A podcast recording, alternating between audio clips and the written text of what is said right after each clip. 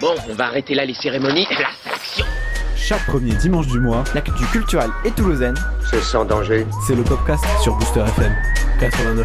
89.1. Allons-y.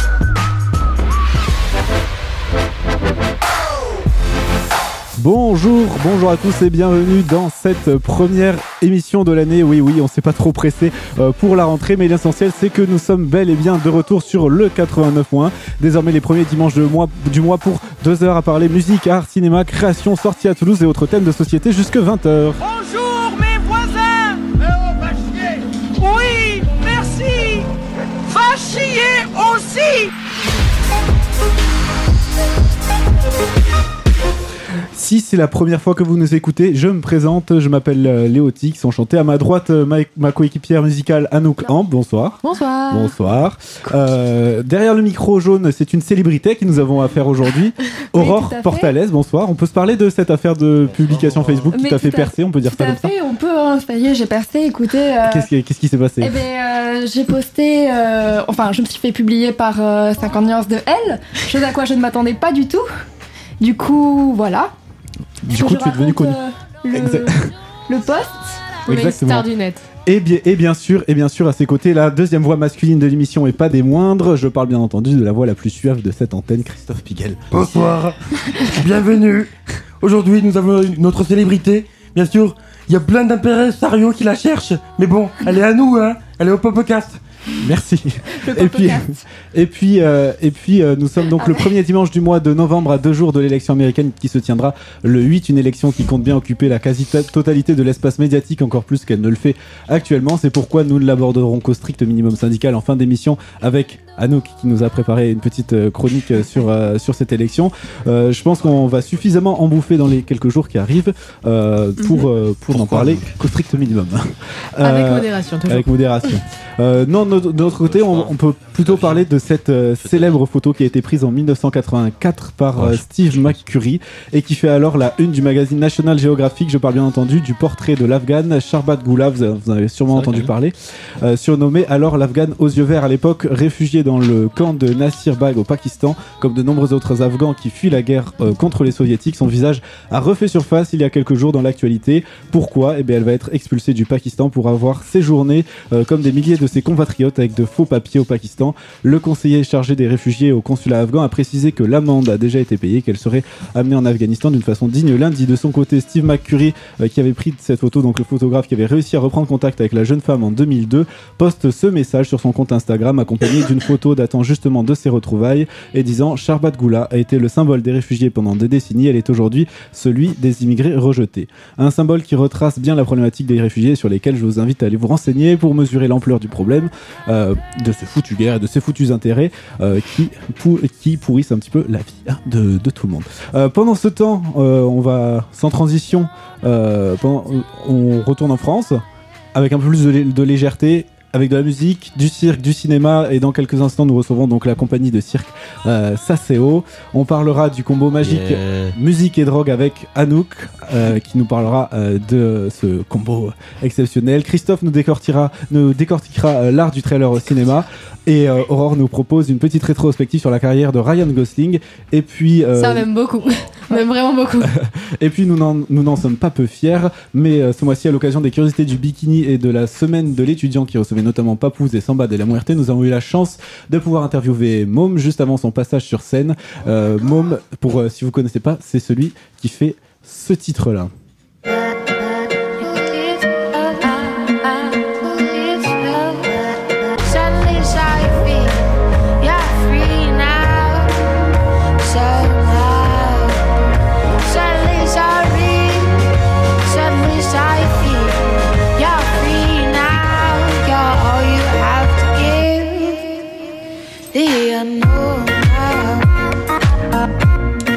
c'est donc à retrouver en milieu euh, d'émission. Euh, et une dernière chose avant de démarrer, nous avons quelques places de concert à vous faire gagner ce mois-ci. Oui, tout à fait. Pour la première fois au podcast, on va essayer de faire gagner des places. Trois places de, pour euh, l'artiste Jake Bug, Qui se produira au bikini. qui se produira au Bikini, avec lequel on est en partenariat. Et euh, donc, si vous voulez les gagner, il suffit d'envoyer un message à l'adresse suivante, lepodcast.gmail.com pour essayer de gagner trois places. Oui, tout attaché. Donc il y a trois places à gagner. Euh, vous nous envoyez un mail à lepopcast.gmail.com et sur la page Facebook, facebook.com slash lepopcast, vous pouvez aussi nous envoyer un message avec votre nom, prénom et euh, on, vous, euh, on vous fait gagner les places directement. Voilà. Les inscriptions sont ouvertes à partir de maintenant. Voilà, c'est parti. Top chrono. Exactement.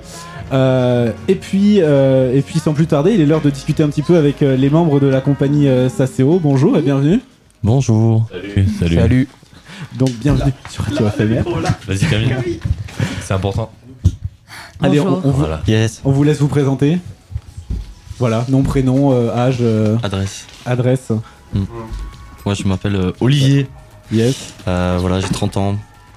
Euh, J'habite rue des Braves. Ok. Pas de dos, mais. À côté de toi. Je suis du 31 400 quand même. Moi, je m'appelle Camille, j'ai 27 ans et j'habite à Toulouse. D'accord. à côté, nous avons. Euh, salut, c'est Léo. Euh, ouais.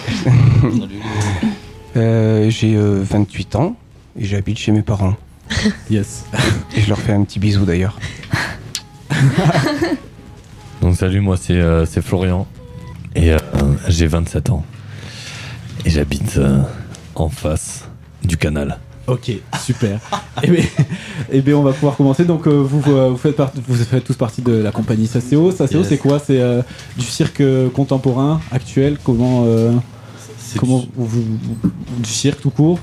De, Du théâtre? C'est du cirque, nous on dit cirque frénétique et tout terrain. Ok. Voilà. Mais on peut dire que c'est du cirque effectivement contemporain puisqu'il n'y a pas d'animaux alors que. Enfin, quoique. Quoique d'ailleurs. C'est du spectacle vivant. Ok. Du spectacle vivant, donc euh, qu'on peut, euh, qu'on peut aller voir où en ce moment ou euh, qu'on- qu'est-ce qui est prévu? Alors ce qui est prévu là, on a, on a pour les fêtes de, pour les fêtes de fin d'année, on a, Il y a quelques on a petites pas dates, mal. ouais, qui traînent. Ouais. On À va droite, à jouer, gauche, on en va décembre. jouer pour des CE, mais euh, du 17 au 21 janvier, Janvier, janvier. on va jouer Au théâtre au du Grand théâtre Rond. du Grand Rond Ah. sur une programmation à 21h toute la semaine de mardi à samedi. Compagnie, ça c'est. Ok, et donc euh, le, le spectacle, ça, ça parle de quoi un petit peu? C'est quoi le, le thème? Parce que C'est un- bon, moi j'ai vu le spectacle, mais je saurais pas dire. euh, C'est un cabaret de poche, nous on l'appelle ça. C'est un cabaret de poche. euh, Vas-y Camille. Euh, où on fait euh, des, des prouesses de cirque adaptées pour des petits espaces. C'est du cirque euh, Pour petits espaces. pour, pour petits. on peut retrouver effectivement toutes les disciplines euh, circassiennes. Ok, et euh, du coup on retrouve à l'intérieur effectivement de l'acrobatie, du jonglage, de, du ruban, du tissu, De la musique, de la musique. du dressage de fauves. Et de la manipulation de euh, légumes. Ah, ça donne envie. oui Et euh, vous avez chacun une spécialité enfin, dans, un, dans un domaine ou pas? Ou vous faites euh, de tout Genre ça tourne? Où chacun d'entre vous maîtrise tout ou vous avez tous euh, votre spécificité? En fait, on maîtrise tout, Ouais. mais on a choisi une spécialité. Et Vous avez choisi Vous quoi avez choisi quoi? Euh, moi, je, euh, moi, c'est plutôt euh, l'excitation euh, corporelle. L'ac- L'acrobatie quoi. Un peu, ouais. Euh, Ce que je vous propose c'est qu'on commence, euh, vous pouvez nous jouer un petit morceau, il y a un morceau dans le spectacle, Euh, je vais vous laisser en parler peut-être alors. Wow, wow, direct Ouais, Wow. j'ai- direct Ok. là. Si j'avais su, je me serais chauffé la voix. parce Et que après ça- on reprend. euh.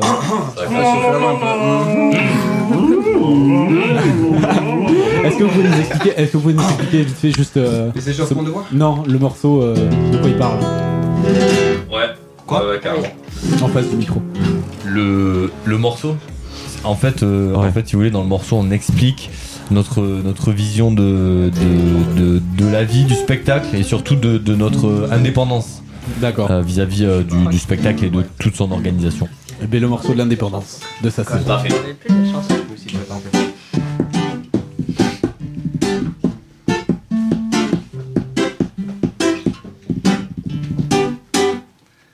Donne-nous un bout de ficelle, on t'en fait un cabaret.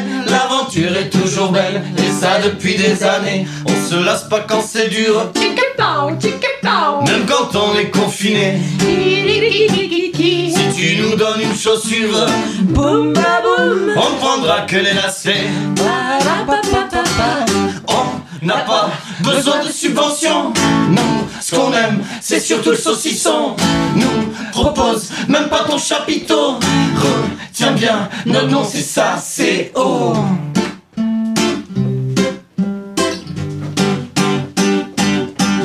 On a déjà joué dans un train et même une fois en prison. Ouvre-nous ta salle de bain, ouais, pour guider notre création. On s'adapte à tous les lieux. Ticket pao, ticket pao. On a déjà fait l'Olympia. Kiri-kiti-kiti. Pour les gens qui faisaient la queue. Boum ba boum. On a fait le spectacle trois fois. Ba-la-pa-pa-pa-pa. On n'a pas besoin de subventions. Nous, ce qu'on aime, c'est surtout le saucisson. Nous propose même pas ton chapiteau. Non, non, c'est ça, c'est oh.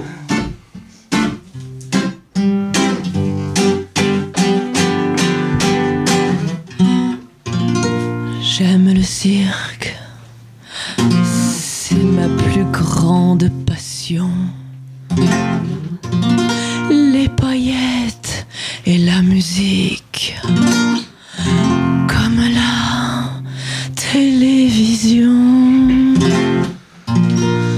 J'aime le cirque. C'est ma plus grande passion.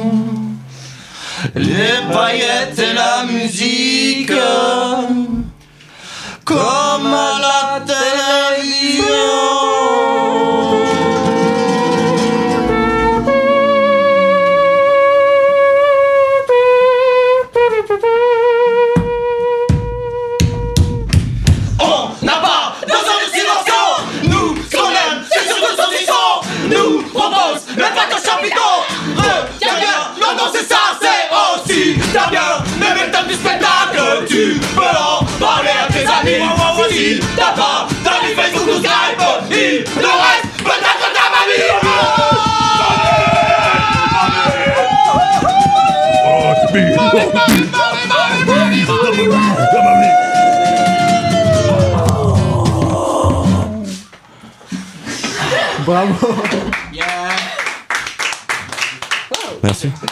Qu'on n'a jamais eu un live aussi énergique. Voilà. Je, je crois. hein, euh, Même euh, Christophe Maé euh, mais non, même Christophe là. Bravo. Euh, donc une chanson à retrouver dans votre spectacle qui s'appelle comment d'ailleurs? Cabaret de poche. hein Exact. C'est ça. Exactement. Cabaret de poche. Et ça dure combien de temps? Ça dure aux alentours de 55, 55 minutes. Une heure. Une heure quand on est en forme. Format, euh, format classique. 55. classique. Format classique pour un cabaret de, Pour un- de poche. de poche. Effectivement. Ah, ah. Et euh, du coup, dans- quand vous créez, euh, quand vous créez un spectacle, euh, vous commencez par, par faire quoi? Ça commence, ça commence par où la, la création? On se dit bonjour. Ouais. Salut. Et, et après? Et euh, nous, nous euh, en fait, on a fait ça à, à l'OTAN. C'est pas pour faire de la pub, mais a priori, euh, c'était à peu près ça. On s'est, on s'est vu, on a eu, on avait une ont- idée. ils ont fermé l'OTAN. Ils ont fermé. C'est vrai. Bon.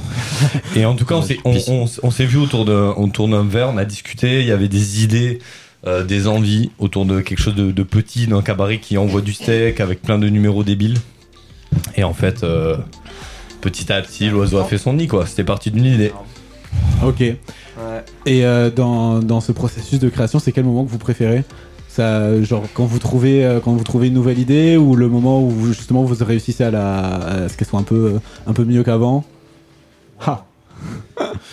Moi j'adore, c'est le moment quand tu, le moment quand tu te rends compte qu'elle marche quoi. Que tu le fais sur scène et, tu rigoles trop. Toi, toi-même tu rigoles trop. quoi.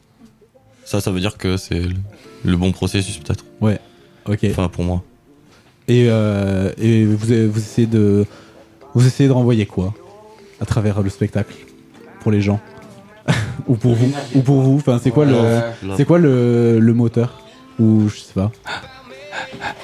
L'amour universel. Ah.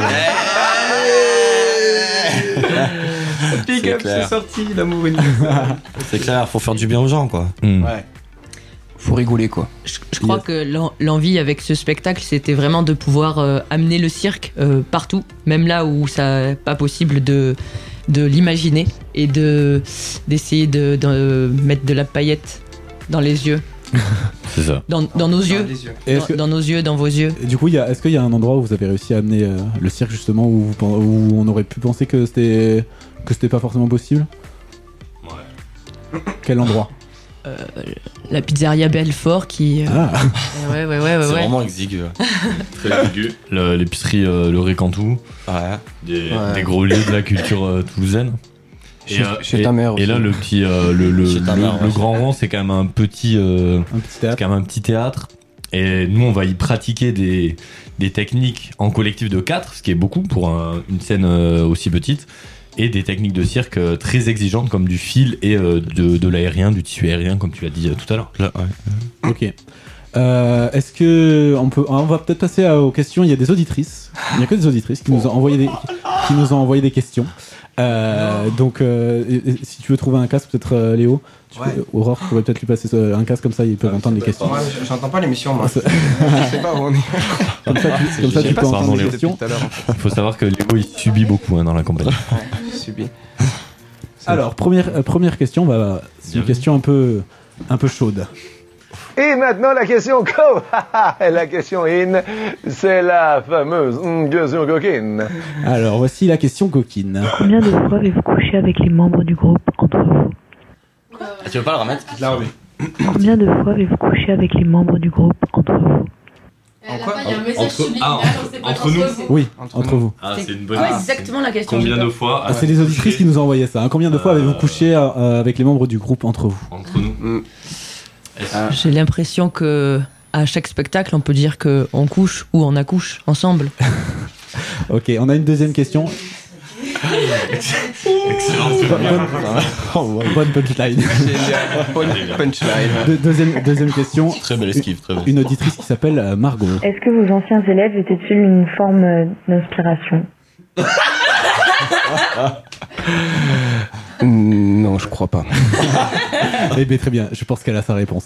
Euh, ben, merci beaucoup d'avoir accepté notre interview. Vous avez quelque chose à, à rajouter avant de partir? Où est-ce qu'on vous retrouve? Voilà, On y rappelle a- les dates Alors, on nous retrouve au Grand Rond, euh, troisième semaine de janvier. Non, 21-27 17 au 27. Pas du tout. 17 au 20 17 17, au 21. 21.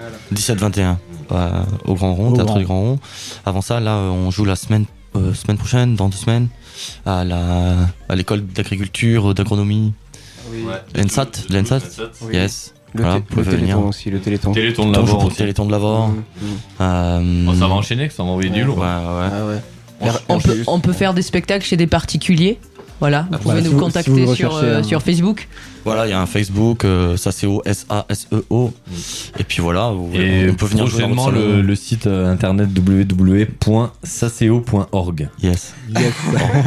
Organization, mate. Organisation. voilà, euh, vous pouvez suivre nos actualités.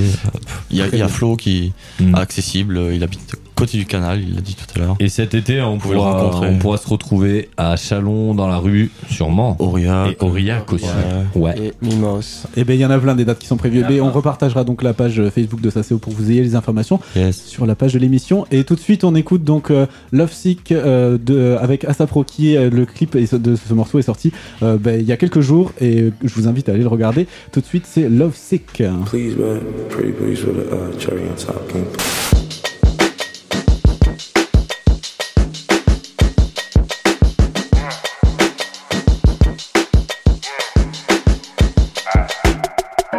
Weather cold, the weather so chill, chilly, willy, penguin feathered road. Cause I'm sipping pro, yeah, that meth is pro. Pro methazine, yeah, stepping stone. Oh, they acting up, get your weapons wrong, They only killing time, another second gone. I heard your man at home, now you melatonin, but you acting young. And you hella grown. Okay,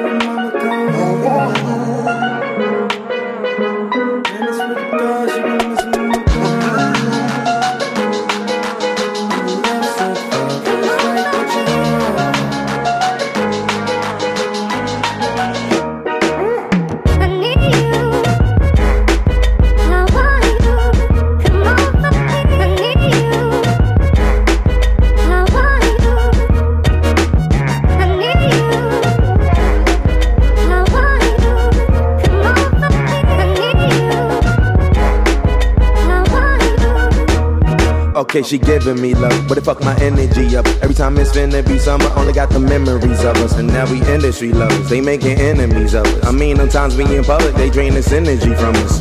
Visit Italia, Be my senorita, either or Ibiza, either way you need a visa. I ain't talking about MasterCards, debit cards either. Credit charge, Kermit the Frog, margaritas.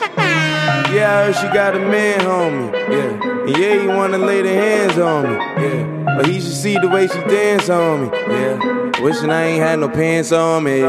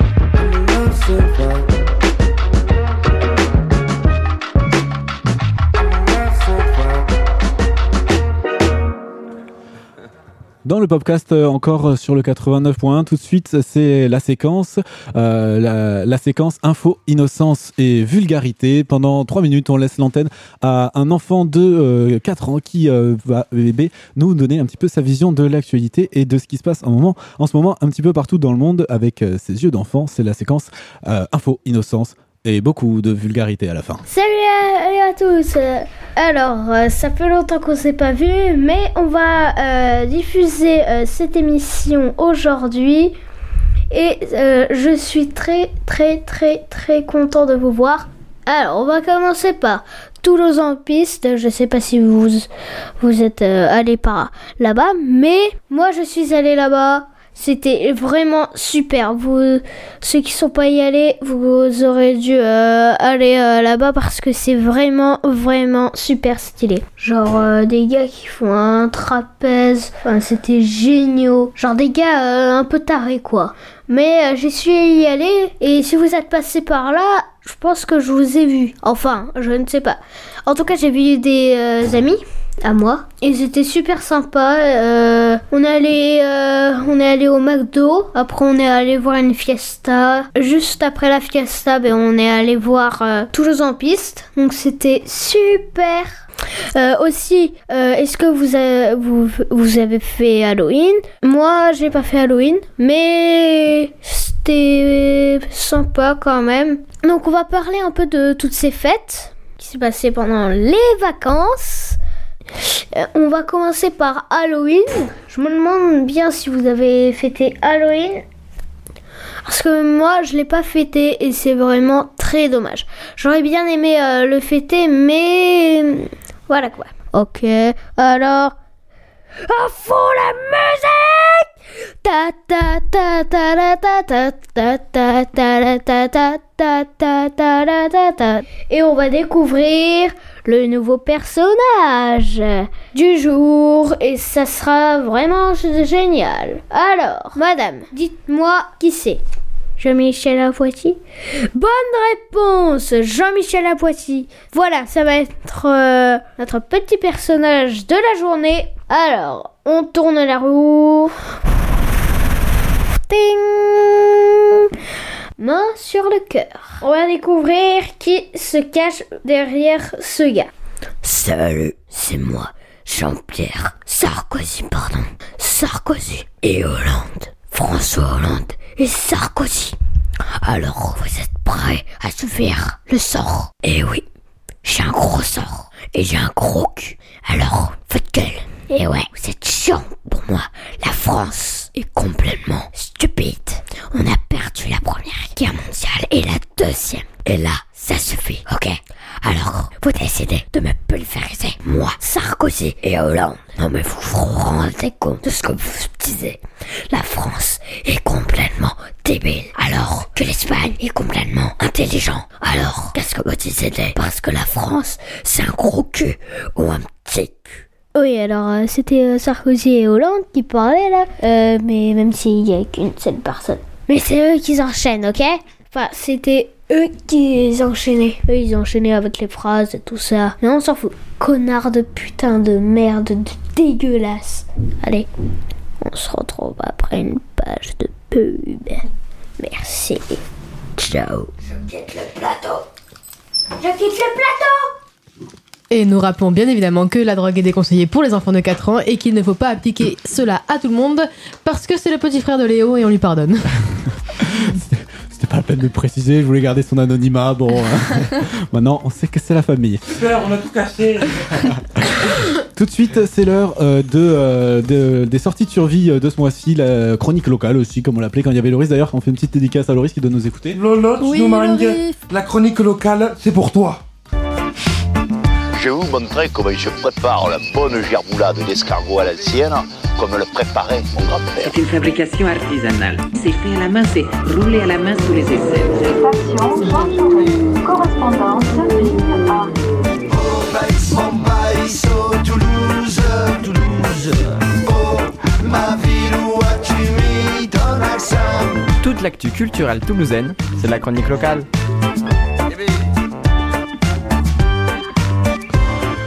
Allez, on sort son agenda. Voici l'essentiel de ce que vous pourrez faire ce mois-ci sur Toulouse pour vous amuser, vous cultiver, vous occuper. On commence le mois en douceur avec une exposition photo en ce moment et jusqu'au 27 novembre, la résidence 1 plus 2 au musée d'art moderne et euh, d'art contemporain des abattoirs euh, que vous pouvez donc euh, retrouver, notamment aussi hein, une exposition au Quai des Savoirs, lieu dédié au partage des savoirs de la culture scientifique, qui invite donc cette résidence 1 plus 2 samedi 26 et dimanche 27 novembre pour un week-end avec des projections, des performances, des ateliers, des rencontres, etc. Euh, toute une série euh, d'interactions avec le public autour des thèmes euh, de cette première édition. Cette première édition donc qui est née d'un constat simple, Toulouse existe peu ou, ou enfin peu dans le regard des photographes, auteurs de renom français ou étrangers et d'une envie susciter les conditions favorables pour une production made in Toulouse, mais ouverte sur le monde, associant pleinement création artistique et partage des savoirs. Euh, il considère donc que la photographie à la fois comme un, la photographie comme un art majeur et une pratique sociale à part entière. À mi-chemin entre euh, résidence de territoire et masterclass, la résidence 1 plus 2 a pour ambition de valoriser l'ensemble des patrimoines matériels et immatériels existants à Toulouse et en région Occitanie. Documenter le territoire toulousain et régional, c'est et régional, ses patrimoines matériels et immatériels, oui, mais surtout le laisser vivre et s'abandonner sous le regard des autres. Bref, c'est à, rega- à retrouver donc euh, au musée des abattoirs euh, et au quai des savoirs sur plusieurs lieux d'exposition jusqu'au euh, 27 novembre. Euh, puis entre le 15 et le 20, no- le 20 novembre, on se réveille un petit peu et on va faire la fête pour les 6 ans du bar Au le bar culturel de la rue Saint-Michel. Fête donc ses 6 ans dans une semaine avec, euh, euh, avec une semaine euh, avec tous les ingrédients qui ont fait son succès. Donc du théâtre en improvisation, des jeux, des concerts, avec le samedi un live de tribal trans. Alors là, c'est bon, vous serez bien réveillés, c'est sûr, hein, je pense. Euh, un brunch paléo le dimanche et pour clôturer, nous aurons droit à un concert des Dirty Fonzie. Un peu plus calme, vous pouvez vous reposer euh, au théâtre Sorano à l'occasion du festival Supernova. Supernova est né de la volonté de créer à Toulouse un temps fort dédié à la jeune création et au théâtre émergent. Pendant trois semaines du 2 au 19 novembre, le public est invité à prendre le risque de la nouveauté, à rencontrer dans une fiction revigorante des esthétiques et des points de vue de jeunes équipes artistiques d'ici et d'ailleurs. Donc il y a cinq spectacles euh, à retrouver, dont deux qui sont déjà passés. Euh, donc euh, les spectacles qui restent, il y a le spectacle ADN, acide désoxypronucléique. Enfin bon, bref, ça s'appelle ADN. Désoxyribonucléique. Voilà, merci beaucoup. Euh, ADN de Denis Kelly euh, de la compagnie L'An 1 qui se, se produira donc le 8 et 9 novembre au théâtre Sorano. Un spectacle qui s'appelle Des territoires, nous sifflerons la, Marseillaise de Baptiste Hamann le- les 14 et 15 novembre. Un spectacle qui s'appelle Angels in America de Tony, Crush- de Tony Kushner, mis en scène par Aurélie Van Den Dael. euh, voilà. Euh, J'arrive pas à dire tout son prénom en entier. les 18 et 19 novembre. Mercredi, vous retrouverez donc Jack Bug au bikini. Et Aurore, qu'est-ce qu'on fait avec Jack Bug au bikini le 29 novembre? Eh ben, on essaie Enfin, mercredi, pardon, rien à voir. Le, le merc- ce mercredi-là. C'est le 9. Jack Bug. On essaie de faire gagner Voilà, des places de concert à quelqu'un? Exactement. Parce qu'il y en a trois. Et, Bien. euh, et donc, pour les gagner, il suffit d'envoyer un message au podcast euh, sur Facebook ou alors d'envoyer un mail sur lepodcast.gmail.com, tout attaché. Exactement. Voilà. Et puis, voilà. J'adore ta voix en tant que femme de publicité. C'est Oui, c'est tout vraiment à fait. bien. Ça marche. Est-ce que c'est un compliment Faut l'imaginer blonde avec des gros seins à ce moment-là. Ça marche que dans l'imagination. Et puis dès, dès demain, vous retrouverez le groupe marrant. Oh oui, c'est très drôle. Le groupe Suns euh, au métronome pour un concert qui s'annonce euh, très torride. Originaire de Montréal, les Suns euh, ont, euh, ont marqué les esprits avec un premier très remarqué euh, un- euh, ce album sans, euh, avec, euh, avec un super album. Donc vous vous retrouvez au métronome pour le, jouer. Exactement, oui, je me suis totalement emmêlé les pinceaux dans ce que j'étais en train de dire. Bref, les Suns demain, euh, enfin dès demain au métronome. Euh, et c'est tout donc pour les sorties musicales de ce mois-ci. Vous pourrez trouver beaucoup plus de sorties musicales, euh, notamment par exemple sur le magazine Clutch qui est très intéressant que je vous invite à aller choper chez Gilbert et Joseph par exemple. Oui, Anouk? Et absolument pas de la musique, mais on rappelle à tous nos amis étudiants que du 16 au 19 novembre se tiendra le l'infosup Effectivement. pour qu'on décide de là, notre avenir, s'il vous plaît, au parc des expositions. Donc on se bouge les fesses, s'il vous plaît, et on va se trouver un métier d'avenir pour avoir de l'argent dans cette société capitaliste. Mince. Merci à nous pour cette instance de stress intense. Effectivement, c'est beaucoup moins fun. Euh, Ah, grave, merci. Hein. tout de suite. Tout de suite, on écoute euh, un, un extrait, un album, enfin un, un morceau qui est sur le nouvel album de DJ Paul, le nouvel album qui s'appelle Radiant. Et là, c'est euh, le morceau Slow Motion qu'on écoute tout de suite. C'est vraiment un super album que j'ai écouté en entier, que je vous invite euh, à télécharger, à aller acheter ou euh, débrouillez-vous. Bref, le nouvel album de DJ Paul avec Légalement, bien sûr. Slow Motion. Oui, lé- légalement. hein. 嗯。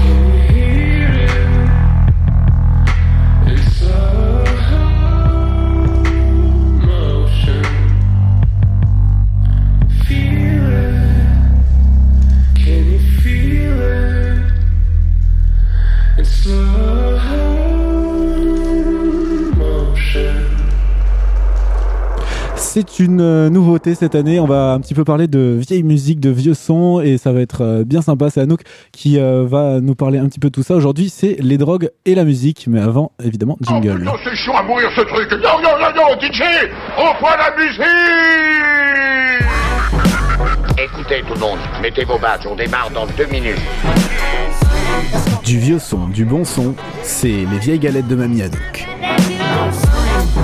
Et oui, autant dangereuse qu'inspirante, hypnotique que destructrice, la drogue joue et surjoue de la musique. Si telle une musique grecque et elle accompagne le plus débridé des êtres dans sa frénésie artistique, elle est également le croque-mort qui le pousse, armé de ses deux seringues, les deux pieds dans la tombe. Alors cam, cocaïne, MDMA, ecstasy, héroïne, LSD.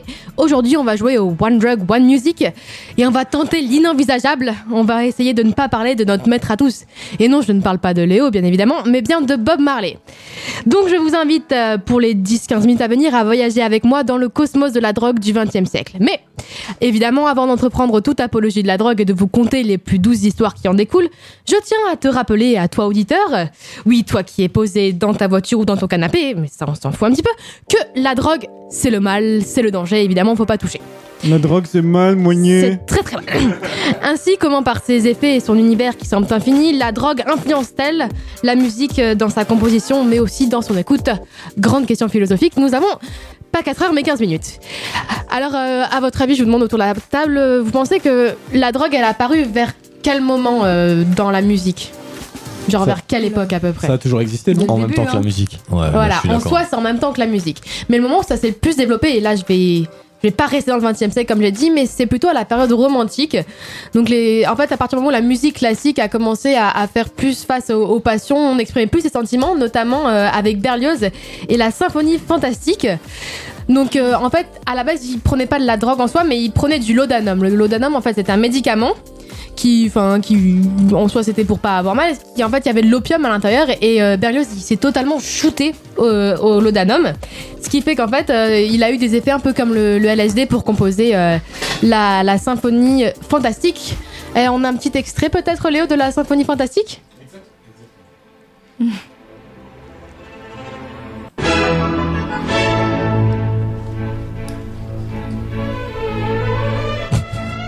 Et donc ça, s'il vous plaît, c'est un trip sous LSD, enfin l'équivalent d'un trip sous LSD de 1960. On pense, au- enfin, il y avait également l'alcool évidemment qui est en soi qui est une, une drogue mais qu'on considère comme douce. On avait Beethoven qui était totalement alcoolo, hein, qui est mort d'un problème de foie d'ailleurs. Mais après la drogue, elle s'est, elle a toujours été là et elle est revenue dans les années 1930. France Culture, bonjour. Bonjour. très très bien France Culture. Non. Euh, elle est revenue dans les années 1930, 1930 pardon, avec le jazz et surtout les héroïnomanes. Donc on pense à Bird, à Billie Holiday, à Lester Young, à John Coltrane. La plupart, ils étaient influencés surtout par euh, Charlie Parker, par euh, Bird du coup. Et en fait, il faut savoir que à cette... Oui. Oui. Ils étaient en fait... euh, Il y avait un bon dealer, le mec. Oui, en fait, euh, pour. euh, pour euh, c'est vrai, je j'étais pas là, je ne sais pas. En fait, euh, ce qu'il faisait, c'est que le, dans le milieu du jazz, était, il était quand même. euh, Enfin, c'était assez pauvre, et en fait, pour pouvoir euh, se se contenter, on va dire, il vendait ce qui s'appelait du junk metal. En fait, c'était du métal qu'ils trouvaient par terre. Ils le revendaient pour pouvoir, en fait, euh, bah, se sacher leur consommation d'héroïne. D'où, en fait, le mot junkie. C'est là qu'il est né. En fait, c'était du Ah. junk metal. Donc voilà. Ensuite, on passe euh, La à la. Et ça fait magnifique. On passe avec euh, la soul et la funk avec euh, James Brown qui était totalement accro au PCP. Alors, le PCP, vous savez ce que c'est? C'est. Euh, non, en fait, Il le sait pas. En fait, en fait, Ouais, c'est un psychotrope hallucinogène très très puissant. Donc euh, on pense euh, ben, euh, quand il était en studio, il l'utilisait pas forcément énormément, mais surtout il l'utilisait dans des concerts et il l'utilisait hyper fréquemment, James Brown. On pense no- notamment qu'il a pointé un flingue sur ses employés parce qu'il avait seulement utilisé ses toilettes. Donc James Brown n'était pas forcément si sympa que ça. Il a chassé, euh, il a pris en chasse des, poli- des, pardon, des policiers, il s'est arrêté, il a conduit sans permis, il était totalement cramé en fait, James Brown. À chaque fois que vous le voyez, il était complètement pété, notamment à un concert en fait où, où, euh, où ses musiciens lui ont dit de, de partir parce que bah, il, allait, il allait faire une syncope, on va dire. Et, euh, et ça l'a totalement, totalement meurtri. Ensuite, on va passer avec, euh, bah, avec le rock. Le rock, vous pensez, c'est quelle drogue surtout qu'il y avait Cocaïne. Cocaine running around my brain. Pas seulement, c'était surtout l'acide. Ah, Bon, avec la drogue aussi, mais l'acide quand même. Les premiers à l'apporter, c'était les Beatles, parce que les Beatles, c'est juste dans quasiment chacune de leurs chansons. Et je, je ne fais pas l'apologie des Beatles parce que voilà. tu peux. Mais ils parlent quasiment tout le temps, tout le temps de LSD ou d'acide. On pense à bah, l'intégralité de l'album Sgt Pepper. Dans les clips, c'est totalement des, des délires euh, psychotropes. Euh, ils sont totalement en fait inspirés d'un gars qui s'appelle Timothée Leary. C'est la personne en fait qui a, qui a revendiqué et qui a proliféré le LSD.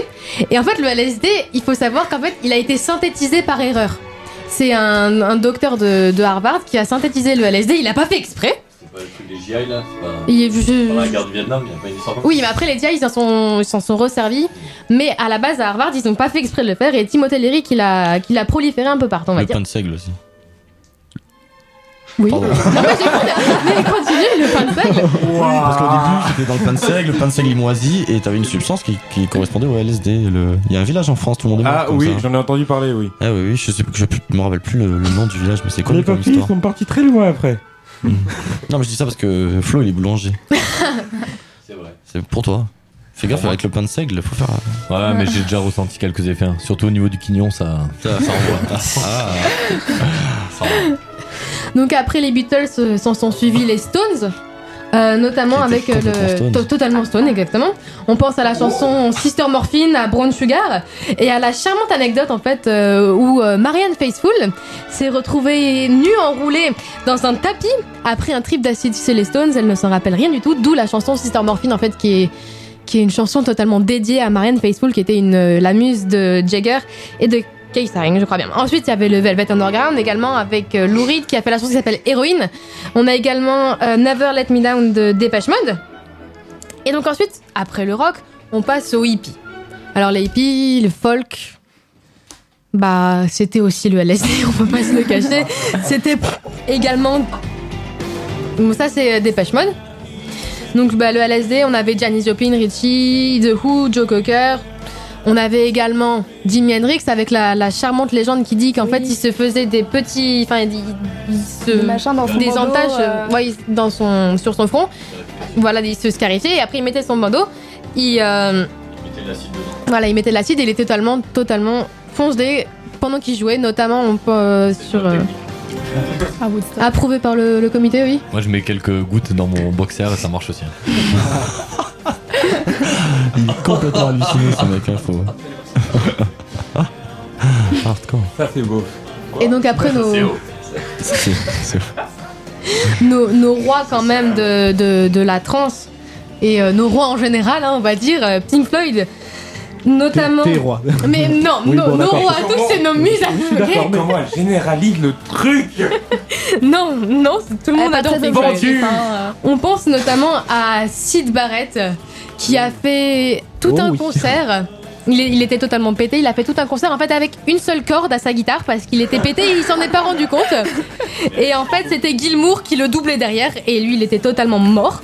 Et- Je connais ça aussi. Hein, parce que, enfin, il, il casse souvent des Moi, cordes. c'est un casse peu- souvent. C'est un peu Ça, dans- C'est parce que je suis un peu énervé. C'est un peu énervé. Ouais. Et du coup, bah, dans, dans leur musique également, ils dédient totalement euh, leur, euh, toute leur âme et leur musique à la drogue, notamment avec la chanson Comfortably Numb que l'on va écouter incessamment sous peu, Léo.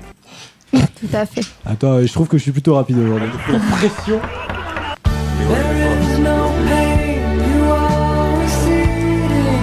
Et donc voilà, là c'est également la description d'un beau beau trip sous LSD. Mais il composait pas sous LSD parce que c'est un petit peu compliqué de, de composer quand on est sous LSD. On n'est pas totalement maître. Mais après, Merci oui. d'avoir testé.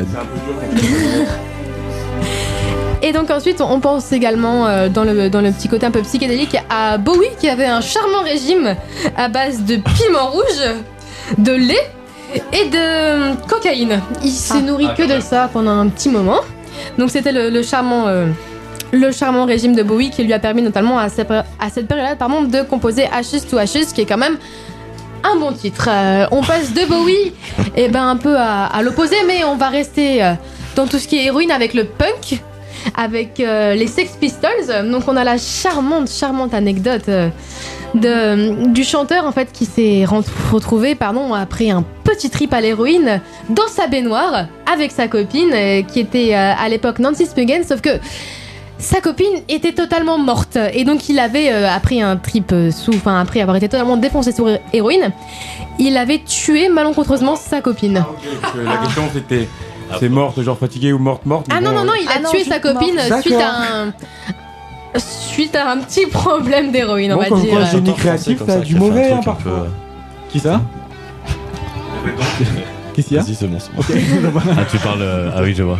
Mais c'était en, c'était en Bulgarie, non En Bulgarie Euh, non, c'était euh, je sais pas, c'était dans le Chelsea Hotel. Je crois que c'était en Black, euh, Angleterre. Black Desire, non Euh, Black, c'est. Black Desire. Bertrand. Bertrand.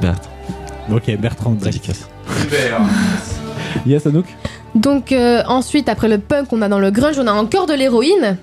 Le grunge, eh ben, on pense évidemment à, à Kurt Cobain. Il faut savoir qu'à la base, Kurt, il était anti-drogue, il aimait pas du tout ça.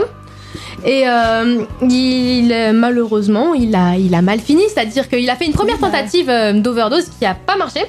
La deuxième, elle a, sa tentative de suicide a mieux marché, on va dire. Euh, et donc, on- sa première tentative, c'était en 94. Il avait absorbé du flunitrazepam. Je ne sais Un truc qui. Tout à fait. Avec du champagne. Avec du champagne. Voilà, parce que c'était quand même aussi. Et donc, euh, il s'est il s'est échappé. En fait, il s'est retrouvé dans le même, euh, dans le même avion que euh, le guitariste des Guns N' Roses, qui lui aussi était totalement pété. Et euh, lui, en fait, le, le chanteur des. chronique. Merci. J'adore cette chronique. C'est vrai qu'on a un peu l'impression de voyager en même temps, quoi. Non, mais je, je Euh, vous fais voyager dans l'univers. Fermez les yeux et faites-vous transporter par Anouk. Bah oui, surtout, merci beaucoup. Et en fait, euh, le chanteur des Guns, il était à, en fait à la, à la frontière, il voulait euh, rendre- il était au Japon, il voulait rentrer, sauf qu'il avait énormément de, de cocaïne sur lui, et donc non, c'était de l'héroïne. Il a, pardon, il avait une dose d'héroïne assez importante sur lui, et vu qu'il pouvait pas passer euh, la douane avec, il s'est tout pris. Et donc, ce qui fait que tout le long du voyage euh, du Japon en France, il était totalement shooté. Ensuite, on pense également à, dans le heavy metal à Ozzy Osbourne, qui, euh, après une dose un peu trop importante de cocaïne, s'est fait un rail de fourmis. De, four- de fourmis Voilà, Au je, calme voilà, je passerai les, les commentaires. Mais vivante Oui, de fourmis vivantes. Non, il a bien fait attention qu'elles soient mortes avant, il les a récupérées, il les a alignées une par une. Voilà. Il a mis 20 Oh, je, jours je à m'en remets pas Mais ça, c'est les rockers. Et tu verras, parce qu'en électro, ils sont pas forcément mieux, sauf que avec l'électro, c'est une nouvelle drogue, on va dire, qui a été, euh, qui a été plus utilisée. C'est, c'est quoi? Vous savez pas? MDMA. MDMA. MDMA, vous savez les- le mot initial, enfin genre exactement ce que ça veut dire? T'as révisé son catalogue de la drogue avec. Euh, Ouais, méthylène dioxyméthamphétamine. Donc c'est une, en fait, c'est une amphétamine. Euh, la MDMA, elle a apparu en 1898 en fait. Euh, c'est- c'est hyper vieux. Donc euh, ça vous procure l'euphorie, gain d'énergie, bien-être, assurance, mais aussi une perte d'inhibition. Vous aimez tout le monde et vous dites à tout le monde que vous aimez tout le monde. Bon, faut faire un peu gaffe parce que pour les chanteurs, faut pas trop trop en prendre avant un concert parce que ça va totalement fermer votre mâchoire et ça va vous empêcher de parler. Vous aussi allez, vous aussi, pardon, vous allez aussi avoir extrêmement soif. Ce qui est donc arrivé que certains étaient en sous-hydratés, donc vous allez exploser en fait. Vous allez boire, boire, boire, boire, boire, et vous allez totalement exploser. Sauf que la MDMA, elle a été utilisée en fait dans les années 70 pendant le Second Summer of Love, qui était en fait l'essor des rave parties. Donc pour tenir en fait bah, tout, tout, tout, tout le long de la soirée, les gens se prenaient une bonne, bonne dose de, de MDMA, et ils pouvaient tenir bah, tout le temps. C'est également encore beaucoup utilisé dans les festivals aujourd'hui. Et donc la MDMA, ce qui est nouveau, c'est que vous pouvez la faire tester maintenant. Vous voulez savoir si votre exta ou votre MDMA elle est bien, vous allez au festival, vous demandez à quelqu'un de vous la tester, il vous dit si elle est bien ou pas, et comme ça vous pouvuvez la consommer en toute sécurité. Voilà, donc prenez de la MDMA, c'est génial. Élu produit de l'année. Quel est le rapport avec la musique Le produit de l'année. Et donc euh, après, euh, la MDMA, on a continué à l'utiliser, notamment euh, des, des artistes euh, dont je suis pas forcément fan, mais on va dire qui ont fait euh, l'apologie de, de l'ecstasy avec euh, notamment Miley Cyrus, avec Rihanna, Madonna. Je suis désolée de citer tous ces noms. Mais il a pas de problème. Voilà, je suis navrée, mais donc aujourd'hui encore, on fait l'apologie. Donc depuis le 18e, 19e siècle jusqu'à aujourd'hui, plus qu'un simple cachet ou un bref, un bref pardon, rail déraillant, la drogue devient au 20e siècle un réel mode de vie dans la sphère musicale, musicale pardon. Des bas-fonds du jazz depuis euh, les shootés à l'opium jusqu'aux rappeurs, que j'ai volontairement pas mentionné parce que les rappeurs et le crack, je pense qu'on pourra en Ouais. parler pendant 2-3 heures. Et ils prennent du sirop pour la toux aussi. Ah ouais Ouais, ouais, ouais. Ça marche Vous connaissez pas ça Si, si, Ils prennent du sirop pour la toux, c'est vrai. il, faut, il faut se renseigner. Mais je ferai pour la Non, prochaine fois. Et donc euh, j'ai fini de vous compter en fait, mais je tiens en fait à vous rappeler à tous que bien que la drogue nous fasse plonger au plus profond de nous, la musique à l'état pur n'en reste pas moins une bien plus transcendante puisqu'elle relève tout simplement de la création humaine et comme dirait Dali, je ne prends pas de la drogue, je suis de la drogue. Et donc on va finir sur un dernier petit extrait avec euh, ma chanson préférée qui est pas une apologie de la drogue mais anti-drogue avec Cocaïne de Eric Clapton. Exactement. Merci Léo. Tout à fait. Tout de suite. Toujours, Oui, toujours- maintenant. toujours là dans Oui, le temps. tout de suite.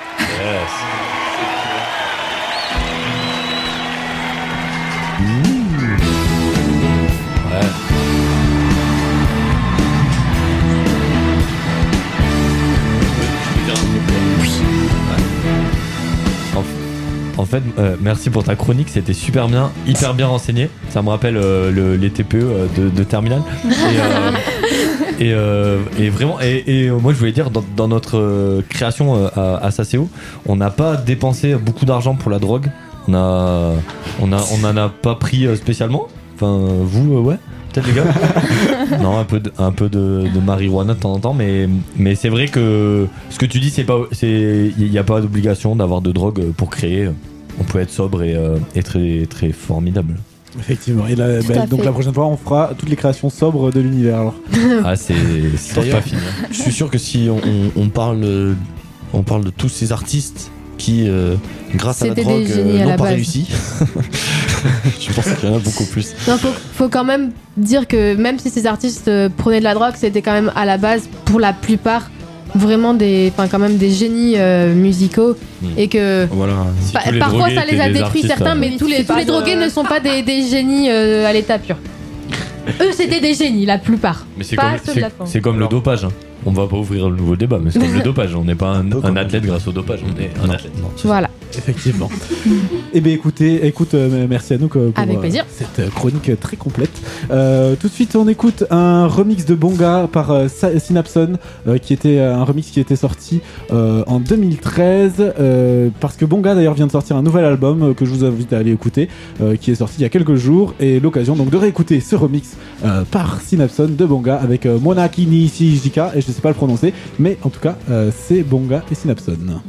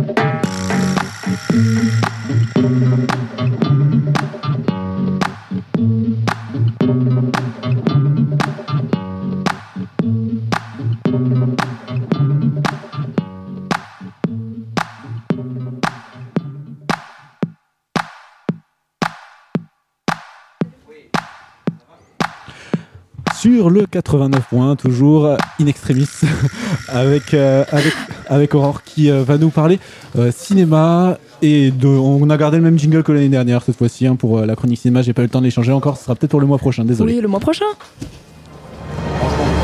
Entrer dans une salle de cinéma, découvrir un nouvel univers, le comprendre grâce au duo magique Aurore, Christophe.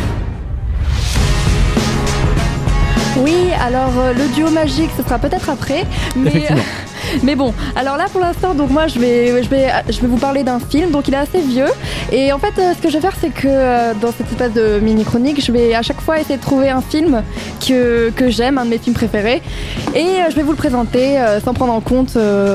son époque ou quoi que ce soit. Donc, euh, moi, je vais pas parler de, de drogue, euh, malheureusement, désolé, mais je vais parler de quelque chose d'encore mieux parce que je vais parler de l'amour. Donc c'est mieux. Oh, c'est trop beau. Oui. et plus précisément donc d'une histoire d'amour euh, entre Benjamin et une, non, et une jeune fille. Bon, d'abord je vais je vais commencer donc par euh, faire un petit synopsis. Donc euh, le lauréat c'est l'histoire d'un mal-être générationnel en fait. C'est l'histoire de la vie. Arrête de gâcher ma, ma chronique, toi. Donc, c'est l'histoire d'un mal-être générationnel. Donc, en fait, Benjamin est un jeune homme euh, récemment diplômé qui s'inquiète de son avenir, avant tout parce qu'il voudrait qu'il soit différent. Euh, il se sent déconnecté de ses parents et du monde qui l'entoure, et il finit par entretenir une liaison avec une femme mariée de plus de 40 ans, presque. euh, ouais, ouais, ouais. Mais attendez, c'est pas sa faute. Et je- d'antan. Ah, la fraîcheur d'antan, mais t'es horrible. Oui. Et donc, euh, oui, mais justement, en fait, il va, si il va avoir une liaison avec elle, c'est plus par, euh, par dépit et même un peu par forcing. En effet, euh, non, même pas. En fait, c'est plus la femme qui va presque, euh, qui va un peu le, lui mettre la pression et. euh, Ça avec moi, ça avec moi, ça avec mais Non. c'est presque ça en Oh fait. non. Elle va carrément se déshabiller devant lui et. euh, Bon, je suis déshabillé, maintenant tu fais quoi? Oui, voilà. T'es obligé? Oh non Mais c'est bah, cool, c'est presque ça en fait. Et du coup, c'est presque un viol en gros, mais bon, bref. Waouh, on adore les histoires de viol. Oui, et donc je tiens à dire que c'est bien elle qui l'a charmé, donc ne le jugez pas. C'est bien beauf. Et en effet, euh, après, il va rencontrer. Non mais attends, ça va venir.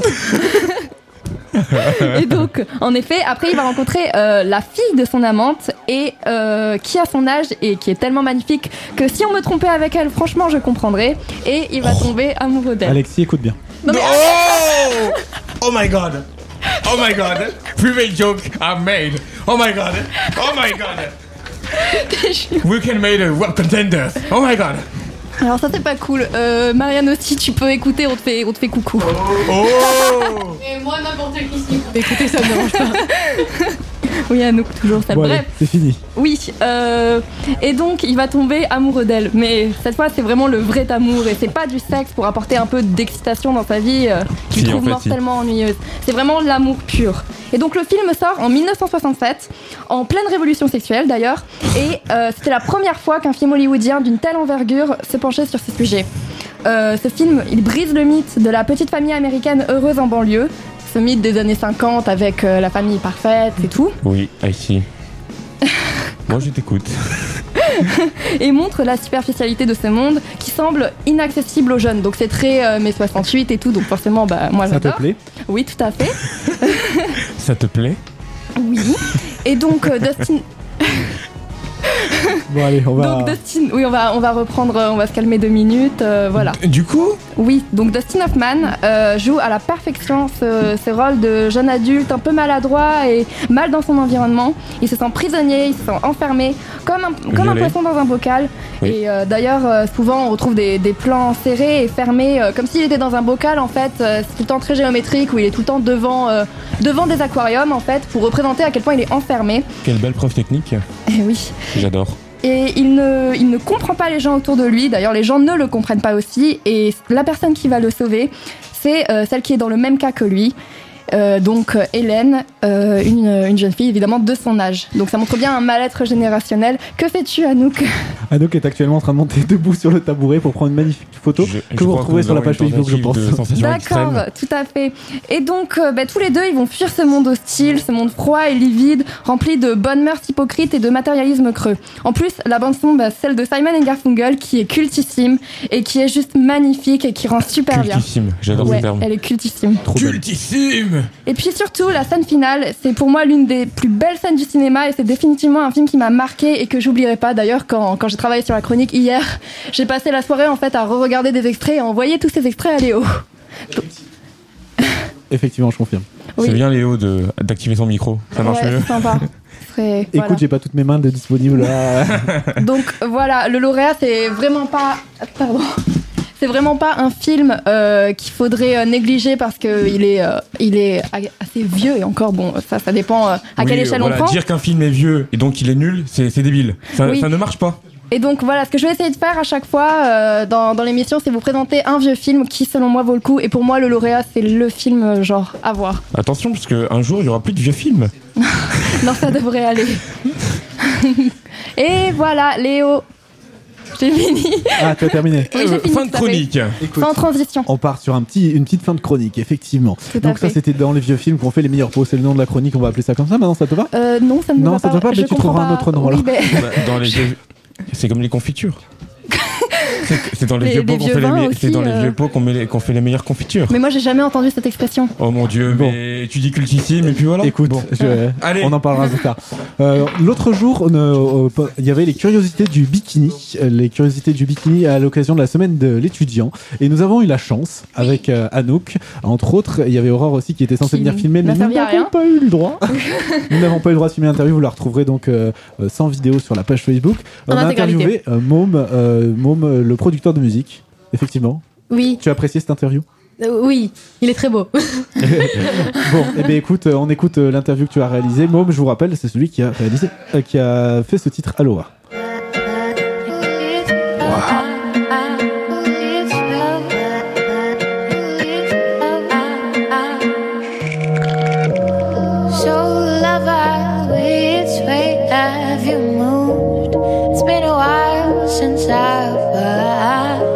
effectivement, effectivement, comme tu le dis, de, de son vrai nom, Jérémy.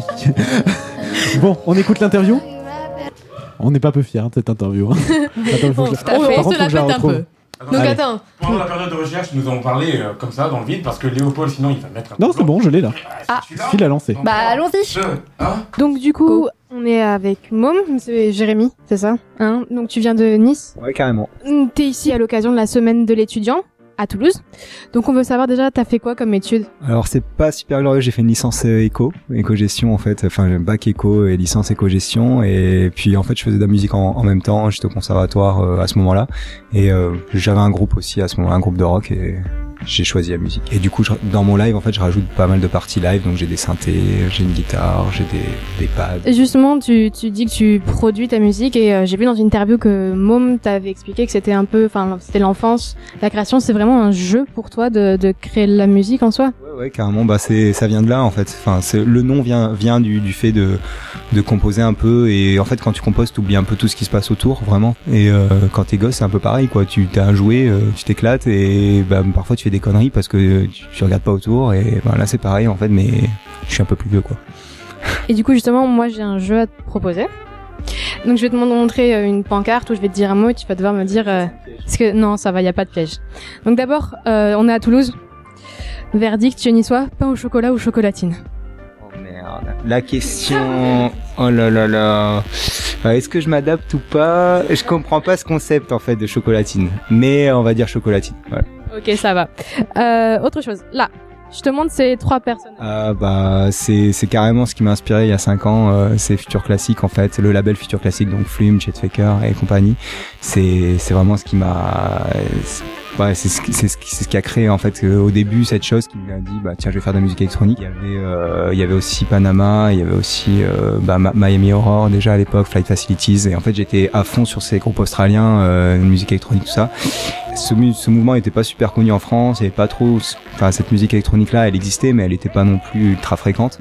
Et euh, je me suis dit ben ouais, enfin c'est ça quoi. J'ai envie de faire un mélange de mes influences un peu French touch et aussi de cette musique euh, qui vient en fait euh, de l'Australie euh, directement. Donc euh, voilà. Je t'entends justement utiliser plusieurs mots pour qualifier ta musique. Du coup, je suis allée chercher les mots qui définissent ta musique. J'ai trouvé tout ça. Ouais. Euh, chill wave, trip hop, down tempo, slow, soul house, French touch, dance electro, deep house. C'est lequel qui, qui t'inspire le plus parce qu'on a un peu perdu. Ok ouais, bah on va dire euh, c'est de la, c'est de la chill wave on va dire. Enfin c'est vraiment le, le nom qui qui revient le plus. C'est ça existe vraiment en fait. C'est un, c'est pas Flume et Chet Faker qui sont considérés comme ce style de musique. Eux c'est plus down tempo, tout ça. Euh, moi, c'est quand même un peu plus pop de- que la musique qu'ils font quand même. Enfin, que en tout cas Flume fait. Et par exemple, euh, Chet Faker c'est quand même beaucoup plus pop et, euh, et R&B, soul en fait.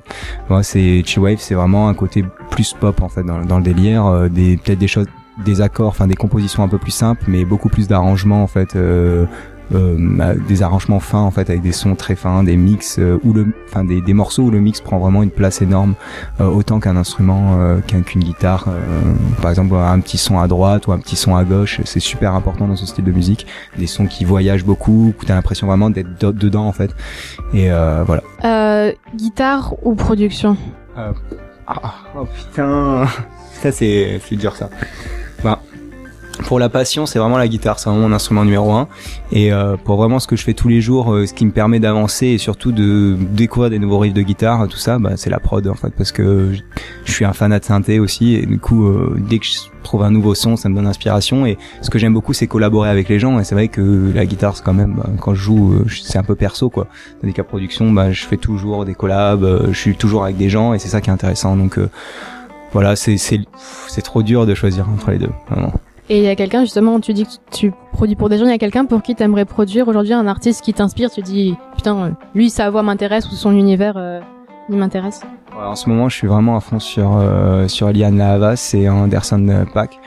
C'est vraiment c'est vraiment euh, deux artistes que je kiffe à mort. Enfin, surtout Eliane Lahavas parce que c'est je suis j'ai vraiment un coup de cœur, je suis un peu fan et genre j'adore les les sessions acoustiques qu'elle fait et j'adore les vraiment les sessions acoustiques des artistes et ça me permet de voir aussi bah, leur sensibilité et la façon dont ils abordent la musique et ça c'est ultra important en tant que producteur euh, de voir ces moments parce que tu te rends compte aussi enfin ça, ça, ça ça te permet, enfin en tout cas moi ça me permet d'imaginer euh, tout plein de musique en fait et tout plein de choses avec eux. Et justement, c'est une production, enfin, une association avec Meridian, ce qui t'a permis de faire ce chiffre. Pardon, ce chiffre.